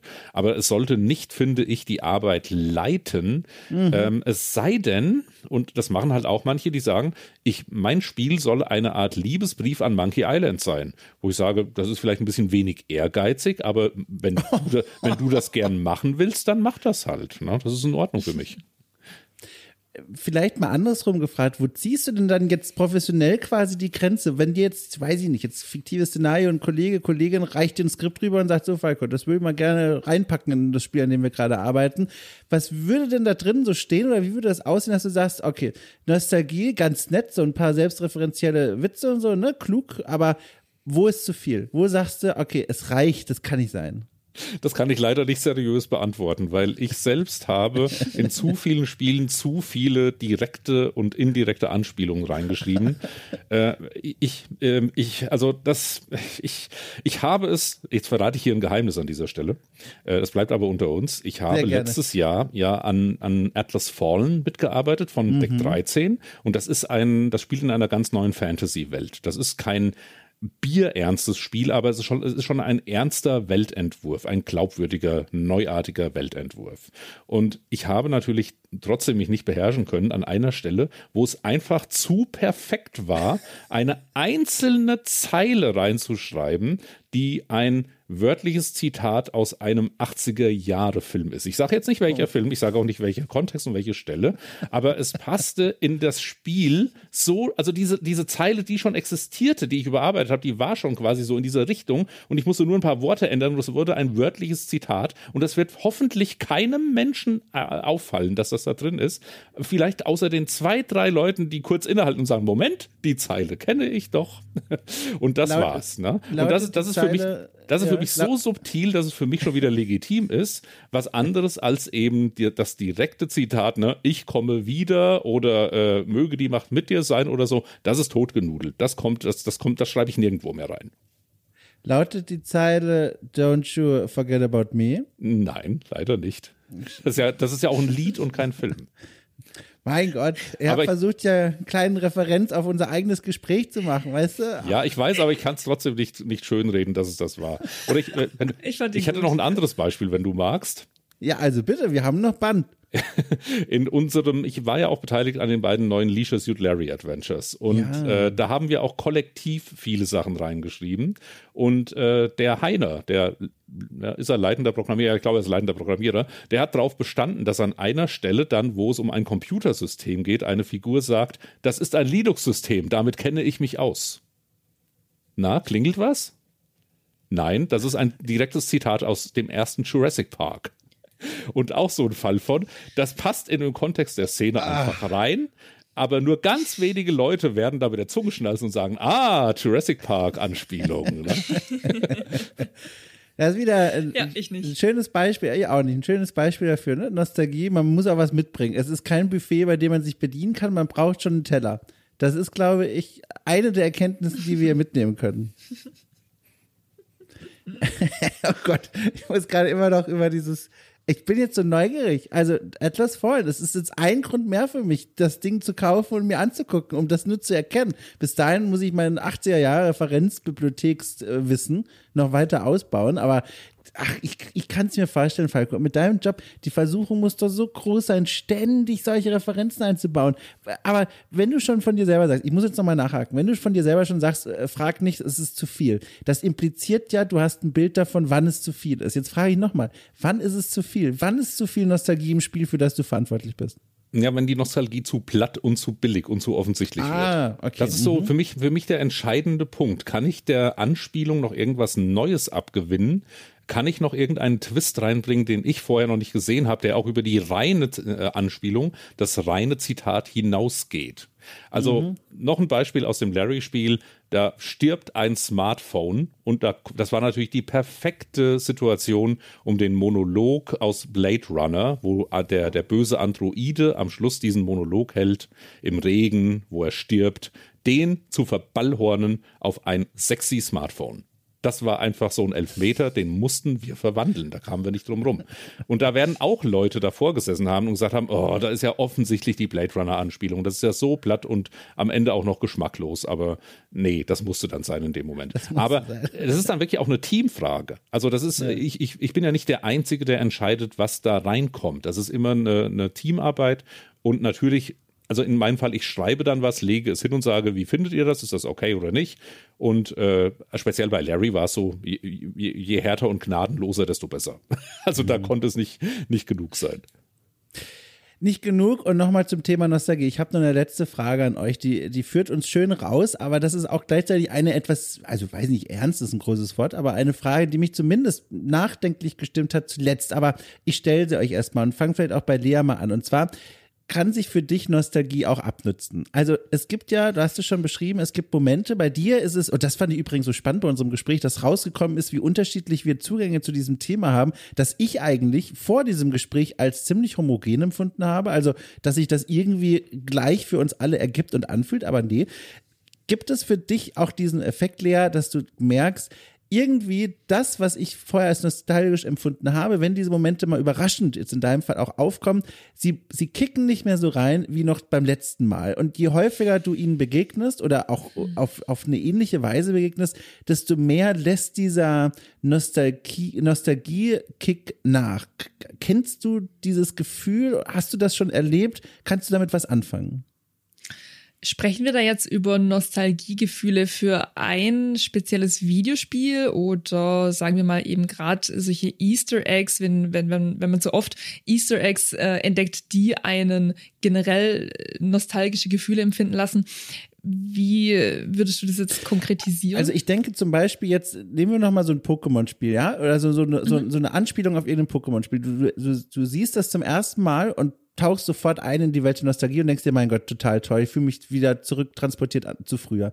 Und dann kommt auf irgendeine Weise diese Anspielung immer mal wieder, vielleicht auch über Jahre hinweg mit einer Pause dazwischen und du merkst, okay, ich verstehe immer noch die Referenz auf dieses nostalgisch aufgeladene Spiel, aber es ist nicht mehr das erste Mal, dass du diese Verbindung siehst mhm. und es mhm. ist auch nicht mehr das erste Mal, dass du dieses Spiel quasi wieder besuchst im Geiste und dadurch lässt, und das ist meine Frage, dieses Gefühl von Nostalgie nach. Also wie so einen, weiß ich nicht, wie so eine Seife vielleicht, mit der man sich immer wieder die Hände wäscht und sie riecht jedes Mal gut, aber es wird immer weniger Seife, weißt du, diese Seifensteine. Und irgendwann ja, ist es ja. weg und man denkt sich, na okay, also irgendwie, es macht nichts mehr mit mir.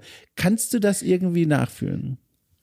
Ich glaube, das kann ich nachfühlen. Ich glaube, mm, ich kann vor allem bei The Last of Us, äh, beim, beim ersten Teil, ich glaube, da da wurden die, die Klicker, die Infizierten aus diesem Spiel, ich glaube, die wurden in einem Videospiel zu oft äh, gereferenced, mhm. glaube ich, weil ich fand es total cool in einem Uncharted-Teil. Ich meine, es war mh, hm, Uncharted 4 könnte auch Uncharted 3 gewesen sein, ist im Prinzip auch ganz egal. Da kann man, wenn man nur äh, gut genug sucht, kann man da einen Poster finden und da ist quasi der sogenannte Outbreak Day drauf, also der Tag, an dem äh, in The Last of Us die ganze Welt zusammengebrochen ist und sich der Virus rasant über den ganzen Globus verbreitet hat. Und das, das fand ich total cool, eben weil Uncharted, Uncharted aus demselben Hause kommt äh, von, von den EntwicklerInnen von Naughty Dog und das war dann irgendwie total cool, das zu finden und generell meine, meine große, große Liebe für The Last of Us, aber die, die Klicker, äh, die Infizierten in diesem Videospiel, ich weiß nicht, in, in wie vielen anderen Games die Erwähnung gefunden haben, wie oft man die irgendwo vielleicht als kleines Plüschtier sogar hingesetzt hat oder eben als, äh, mhm. als, als Gegner eingebaut hat. Das ist mir in so vielen Videospielen vorkommen, dass ich irgendwann dachte, boah, ja, The Last of Us fühlt sich so omnipräsent an, dass ich, und das war auch ein Videospiel, das ich sehr früh gespielt habe in meiner Jugendzeit und ähm, eines der Videospiele, die emotional am allermeisten in mir ausgelöst haben.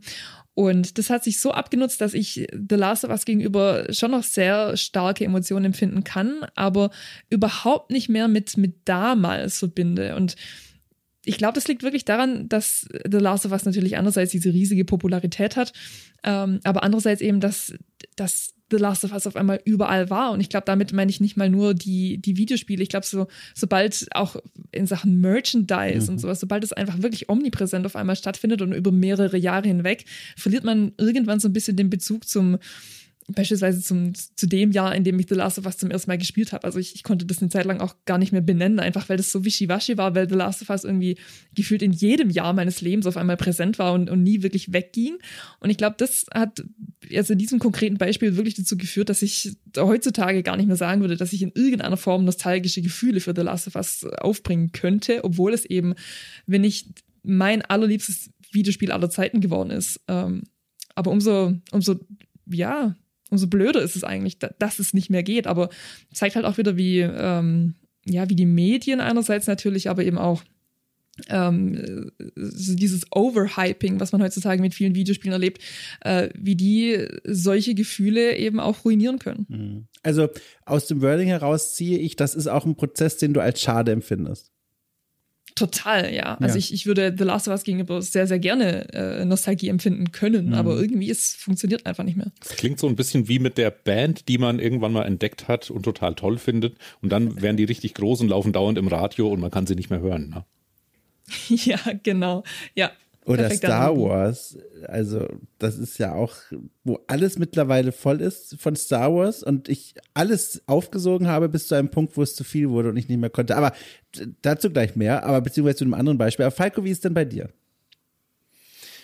Also was Lea eben erzählt hat, da kann ich mich im Prinzip komplett anschließen. Nur Last of Us eben hat in meinem Leben eh nie, nie eine große Rolle gespielt, von daher kann ich es damit nicht verbinden. Aber ja, es ist wirklich so, wenn, wenn man also wenn die Nostalgie allgegenwärtig, allgegenwärtig wird, verliert sie an, äh, an Wert irgendwie. Ähm, ich, ich muss noch an, an ein anderes Beispiel denken. Ich habe jetzt vorhin Star Trek selbst ins Spiel gebracht und bei mir ist eben Star, Star Trek ist mein Pokémon. Ich kann nicht anders. Und da hat man eben in der Geschichte von Star Trek auch viele, viele Beispiele, wo das eben total schief gelaufen ist. Und ich möchte ganz kurz nochmal den, den absoluten Tiefpunkt in der Hinsicht erwähnen, nämlich Star Trek Into Darkness. Also der zweite Film von J.J. Abrams, 2013 erschienen. Der ist äh, eine direkte Referenz auf den klassischen zweiten Star Trek-Film aus 1982 ist eben Der Zorn des Khan. Khan. Der Zorn des Khan, wer den gesehen hat damals, äh, als eben ich weiß, Spoiler, ich erlaube mir aber mal einen 40 Jahre alten Film zu spoilern, wo eben Mr. Spock sich opfert, um die gesamte Crew zu retten, ne? das Leben eines äh, Einzelnen und so weiter. Also der lange Monolog da, dramatischer Tod, hat uns alle schwer beeindruckt, hat mich zu Tränen gerührt. Und dann kommt eben 30 Jahre später, der Herr Abrams hin, nimmt genau diese Szene und dreht sie aber so um, dass da eben nicht Spock stirbt, sondern der Kirk stirbt und er macht es auch gleich wieder rückgängig, indem ein Serum entwickelt wird, das einen unsterblich macht und den Tod wieder umdreht. Da saß nice. ich wirklich wütend im Kino und dachte, du entwertest hier gerade, du Arsch, ja. alles, was diesen Film von damals so groß und so emotional gemacht hat. Du nimmst das wie so ein, ein Spielzeug, leckst das dreimal ab und wirfst es wieder in die Ecke, du, du. Also seitdem kann ich auch Abrams, also ich habe Abrams lange verteidigt, aber das war der Punkt, wo ich gesagt habe, der Mann ist einfach nur auf Effekt getrimmt, er ist ein Blender, er kann überhaupt nichts und die drei Drehbuchautoren, Kurtzman, Orchie und Lindelof, werden irgendwo auf eine ferne Insel geschickt, wo sie nie wieder Drehbücher schreiben dürfen. Also das war, da, da saß ich wirklich da und wusste, jetzt wird nur an meine Erinnerung an den besten Star Trek-Film aller Zeiten von damals benutzt und missbraucht. Also stimmt. Mhm. Das ist äh, ganz spannend, weil jetzt kann ich das Bild quasi noch komplementieren. Ihr habt ja beide gerade beschrieben, dieses äh, Eindringen von außen in diese eigene Erinnerung und dann sitzt man da und denkt sich, okay, ich kann jetzt auch nicht so richtig was gerade machen, um das zu verhindern, aber es fühlt sich irgendwie so an, als würde mir etwas genommen werden oder abgenutzt werden. Das kann ich noch ergänzen mit einem Eindruck, den ich jetzt gewonnen habe und zwar, dass man auch selbst daran sehr gut schuld sein kann, dass diese Nostalgiegefühle irgendwann an Kraft und Stahl, äh, Strahlkraft verlieren, wenn man sie nämlich zu häufig abruft. Das ist eine Erkenntnis, die ich jetzt auch erst langsam gewonnen habe, äh, sowohl in Bezug auf Spiele als auch in Bezug auf, äh, auf alles andere eigentlich im Leben, zu dem man nostalgische Gefühle entwickeln kann. Bei Spielen ist es äh, Monkey Island, ich habe es vorhin schon mal erwähnt, eines meiner absoluten Lieblingsspiele, ist jetzt für sich genommen gar kein gutes Spiel, aber es ist emotional für mich ein also absolut wichtiges und gutes Spiel. Und das ist eines, das ich ja, das habe ich hier und da immer mal wieder erzählt, jahrelang jedes Jahr zu Weihnachten gespielt habe. Und jedes Jahr habe ich das genossen und es war toll, aber ich habe auch gemerkt, jedes Jahr verliert es irgendwie an, an Wirkung für mich. Wie so eine Droge, wo man versuchen muss, eigentlich die, die, die, die Dosis zu erhöhen. Aber im Fall von einem Monkey Island kann man das natürlich nicht, weil das Spiel ist so, wie es ist. Man kann nicht auf zwei Bildschirmen, wobei ich habe es nicht probiert, aber man kann ja auf zwei Bildschirmen Monkey Island spielen und sagen, okay, das ist jetzt doppelt geil. Es ist immer noch Monkey Island, man kann da nichts machen. Und das war das bei Spielen, wo ich gemerkt habe, ui, ich muss, glaube ich, ein bisschen umsichtiger mit diesen wirklich wertvollen, verpackten, schönen Momenten umgehen, die so eine Nostalgie-Zeitbox da mit sich herumträgt. Und das Krasse ist, das habe ich jetzt nochmal ganz frisch gemerkt, das überträgt sie auch aufs echte Leben. Ich habe ja in, in Heidelberg studiert und äh, habe da vor, vor einigen Jahren, 2018 oder so, bin ich da mal wieder hingefahren und habe da alte Studienfreunde getroffen, getroffen. Dann sind wir durch die Kneipen gegangen von damals und ich habe mich gefühlt, als würde ich auf Wolken schweben zum ersten Mal seit, ich weiß nicht, sechs Jahren, dass ich wieder in dieser Stadt war und die Kneipen von damals besucht habe. Und es war also wunderschön. Und jetzt war ich kürzlich wieder, also dann zwei, drei, vier, fünf Jahre später, für eine Konferenz in Heidelberg und da habe dann einen kleinen Vortrag gehalten und danach sind wir auch wieder losgegangen, ne, die Kneipen von damals besucht, die Stadt in sie aufgesogen und auch das war toll, aber ich merkte direkt, der Nostalgie-Kick, dieses Gefühl, auf den glücklichen Wolken zu laufen von damals, der ist nahezu verschwunden. Es ist ein anderes Gefühl von Freude jetzt, weil es eben eine schöne Zeit ist, aber dieses mächtige Gefühl der Nostalgie ist in dem Moment fast nicht mehr spürbar gewesen, weil ich das, glaube ich, zu kürzlich erst wieder abgerufen habe. Und das war eine Beobachtung. Ich weiß nicht, vielleicht bin ich da naiv gewesen, aber mir war das bis zu diesen Momenten Monkey Island und Heidelberg gar nicht so klar, dass man Nostalgie abnutzen kann wie ein Stück Seife. Komm mal in mein Alter. Ist aber natürlich spannend. Ja. man kommt dahin, Falco, meinst du? Ja, man kommt wirklich dahin. Ähm, also ich, ich kann beispielsweise sagen, wir haben von unserem Abi-Jahrgang alle fünf Jahre oder so Klassentreffen gemacht. Und am Anfang war das seltsam und auch ein bisschen unangenehm manchmal, weil man eben so nah noch an der Schulzeit war. Man hatte so das Gefühl, oh Gott, da werden die ganzen Sachen wieder hochgeholt, die man eigentlich am liebsten vergessen will. Ne? Das möchte man eigentlich nur noch hinter sich lassen und abhaken. Und wir hatten vor ein paar Jahren das 30-jährige Abi-Treffen. Oh. Und da war das dann mit, mit ganz vielen Leuten so, dass man die, ja, da hat vielleicht auch mal jemand ausgesetzt ein oder zweimal, das war wie neue Menschen kennenlernen. Ne? Das sind jetzt plötzlich ausgereifte Persönlichkeiten geworden, die alle, alle völlig unterschiedlich. Und plötzlich ist das nicht mehr eben so angedockt an die nostalgische Schulzeit, sondern das ist ein ganz neues Zusammenkommen. Das war eine sehr, sehr interessante Erfahrung. Die wird vielleicht bei dir dann mit Heidelberg und auch mit Monkey Island irgendwann nochmal passieren. Mhm. Es muss nur genug Zeit vergehen, bis man dieses Tal durchschritten hat. Und Lea ist von diesem Tal ja noch nicht mal angekommen, also das ist noch lange her. Ich hatte letztes Jahr mein erstes Abi-Treffen tatsächlich. Ja, immerhin. Und das war genauso komisch, wie du gerade deins beschrieben hast. Ich bin zu keinem einzigen meiner bisherigen Abi-Treffen gegangen. Äh, ich heb mir das auf quasi, das Gefühl, da, dass es sich komisch anfühlt für irgendwann später mal. Weiß nicht, ich wollte dem bisher noch nicht begegnen. Es ist nicht sehr verlockend, dann mal zu einem Abi-Treffen zu gehen und in eine Rolle zu schlüpfen, die man gar nicht ist. Ach, ich weiß nicht. Ich könnte toll werden, aber auch furchtbar. Ich weiß nicht. Ich kann mir es momentan nicht leisten, für Wochen auszufallen und zu weinen. Deswegen. Lass ich das erstmal. Apropos Weinen ich bin ja ganz traurig, weil dieses schöne Gespräch ein Ende gefunden hat. Beziehungsweise ich habe das Gefühl, wir sind an einem Endpunkt angekommen, der dieses Thema richtig schön um, umfasst hat. Äh, liebe Fahrradfahrer und Fahrradfahrerinnen da draußen, das war bei mir dieses Krankenwagengeräusch. Ich fand das super interessant. Wie gesagt, das ist ernst gemeint. Ich ging hier rein, hatte eigentlich eine homogene Vorstellung von Nostalgie und dachte, wir sind da alle irgendwie auf demselben Zug unterwegs, vielleicht hier und da ein anderer Bahnhof, aber wir fahren alle in die gleiche Richtung. Stellt sich heraus, nein, das sind ganz andere Zugänge gewesen zu dem Thema. Ich fand es so interessant. Also, ich danke euch sehr, dass ihr da so ein bisschen aus eurem Leben und aus eurem Erinnerungsschatz geteilt habt äh, mit mir und uns und allen. Ging mir auch so. Vor allem, weil ich anfangs noch gesagt habe, dass äh, Nostalgie für mich vor allem immer dieses Thema war, das, das ich ganz gerne auch einfach mal verschwiegen habe, eben weil ich hier und da diese schlechten Erfahrungen gemacht habe mit, ja, hier Jahrgang 99 sagt mir nicht, was Nostalgie ist, weil für dich gibt's Nostalgie eigentlich gar nicht, weil die wahren Videospiele hast du ja nie wirklich mitbekommen. Und umso schöner war es jetzt eben, wirklich mal ausführlich drüber zu reden und, und eure Ansichten dazu zu hören. Und jetzt geht's mir sehr viel besser. Ja, es hat Geil. Spaß gemacht. Vielen Dank für die Einladung und ich bin so alt und vergesslich, dass ich morgen früh schon nostalgisch zurückblicken werde auf das Gespräch. Wir könnten hier enden, aber Falco, ich muss auch noch mal kurz nostalgisch werden in Bezug auf dich. Das ist ja auch so toll. Es fällt mir jetzt auch gerade erst wie, wie Augen von den Schuppen. Ach, Quatsch! Wie Schuppen von den Augen, Entschuldigung. Und zwar, äh, wie, das hier ist ja quasi jetzt der Endpunkt eines kleinen, äh, einer kleinen Überarbeitung von unserem tollen Format Okay Cool bespricht. Das ist zum ersten Mal, dass dieses Format so aussieht, wie es jetzt aussieht und zu hören ist. Und da musste ich jetzt gerade dran denken, ganz nostalgisch dieses Format quasi beginnt sein zweites Leben mit dir, Falco. Und du warst es auch, der damals bei der allerersten Folge von Okay Cool Holt nach mein Gast warst. Bei Firewatch. Weißt du das noch? Nö, das kann war, ich mich nicht erinnern. Also, nein, ich weiß es doch, klar. Ich habe halt sofort angefangen zu schwitzen. Ich habe mich hier richtig weit rausgewagt in meinem Herz. Und ja, das, das war auch sehr schön. Da denke ich gerne dran zurück. Und es war mir eine ja. Ehre, da den, den, ja, mit an der Genese oh. mitgewirkt zu haben. Ach toll. So, jetzt haben wir es aber. Okay, jetzt fühlen wir uns alle gut. Vielen Dank an alle. Äh, ne, Wenn es euch gefallen hat, wie gesagt, äh, es gibt die Möglichkeit, über die berühmte Paywall zu springen mit einem Fünfer, der euren Sprung befedert. Und dann landet ihr in der Wunderwelt der Formate, die wir hier noch für euch vorbereitet haben. Und um Gottes Willen, ein weiterer, ganz viele Kranken. Oh Gott. ich resigniere. Warum fahren denn jetzt alle hier vorbei? Ist, ach Gott die Autos mussten mal wieder warm gemacht werden. Ich glaube, heute war ein kalter Tag in Hamburg. Naja, also, vielen Dank euch allen. Ich leg mich zur Ruhe und wünsche euch eine gute Nacht. Tschüss.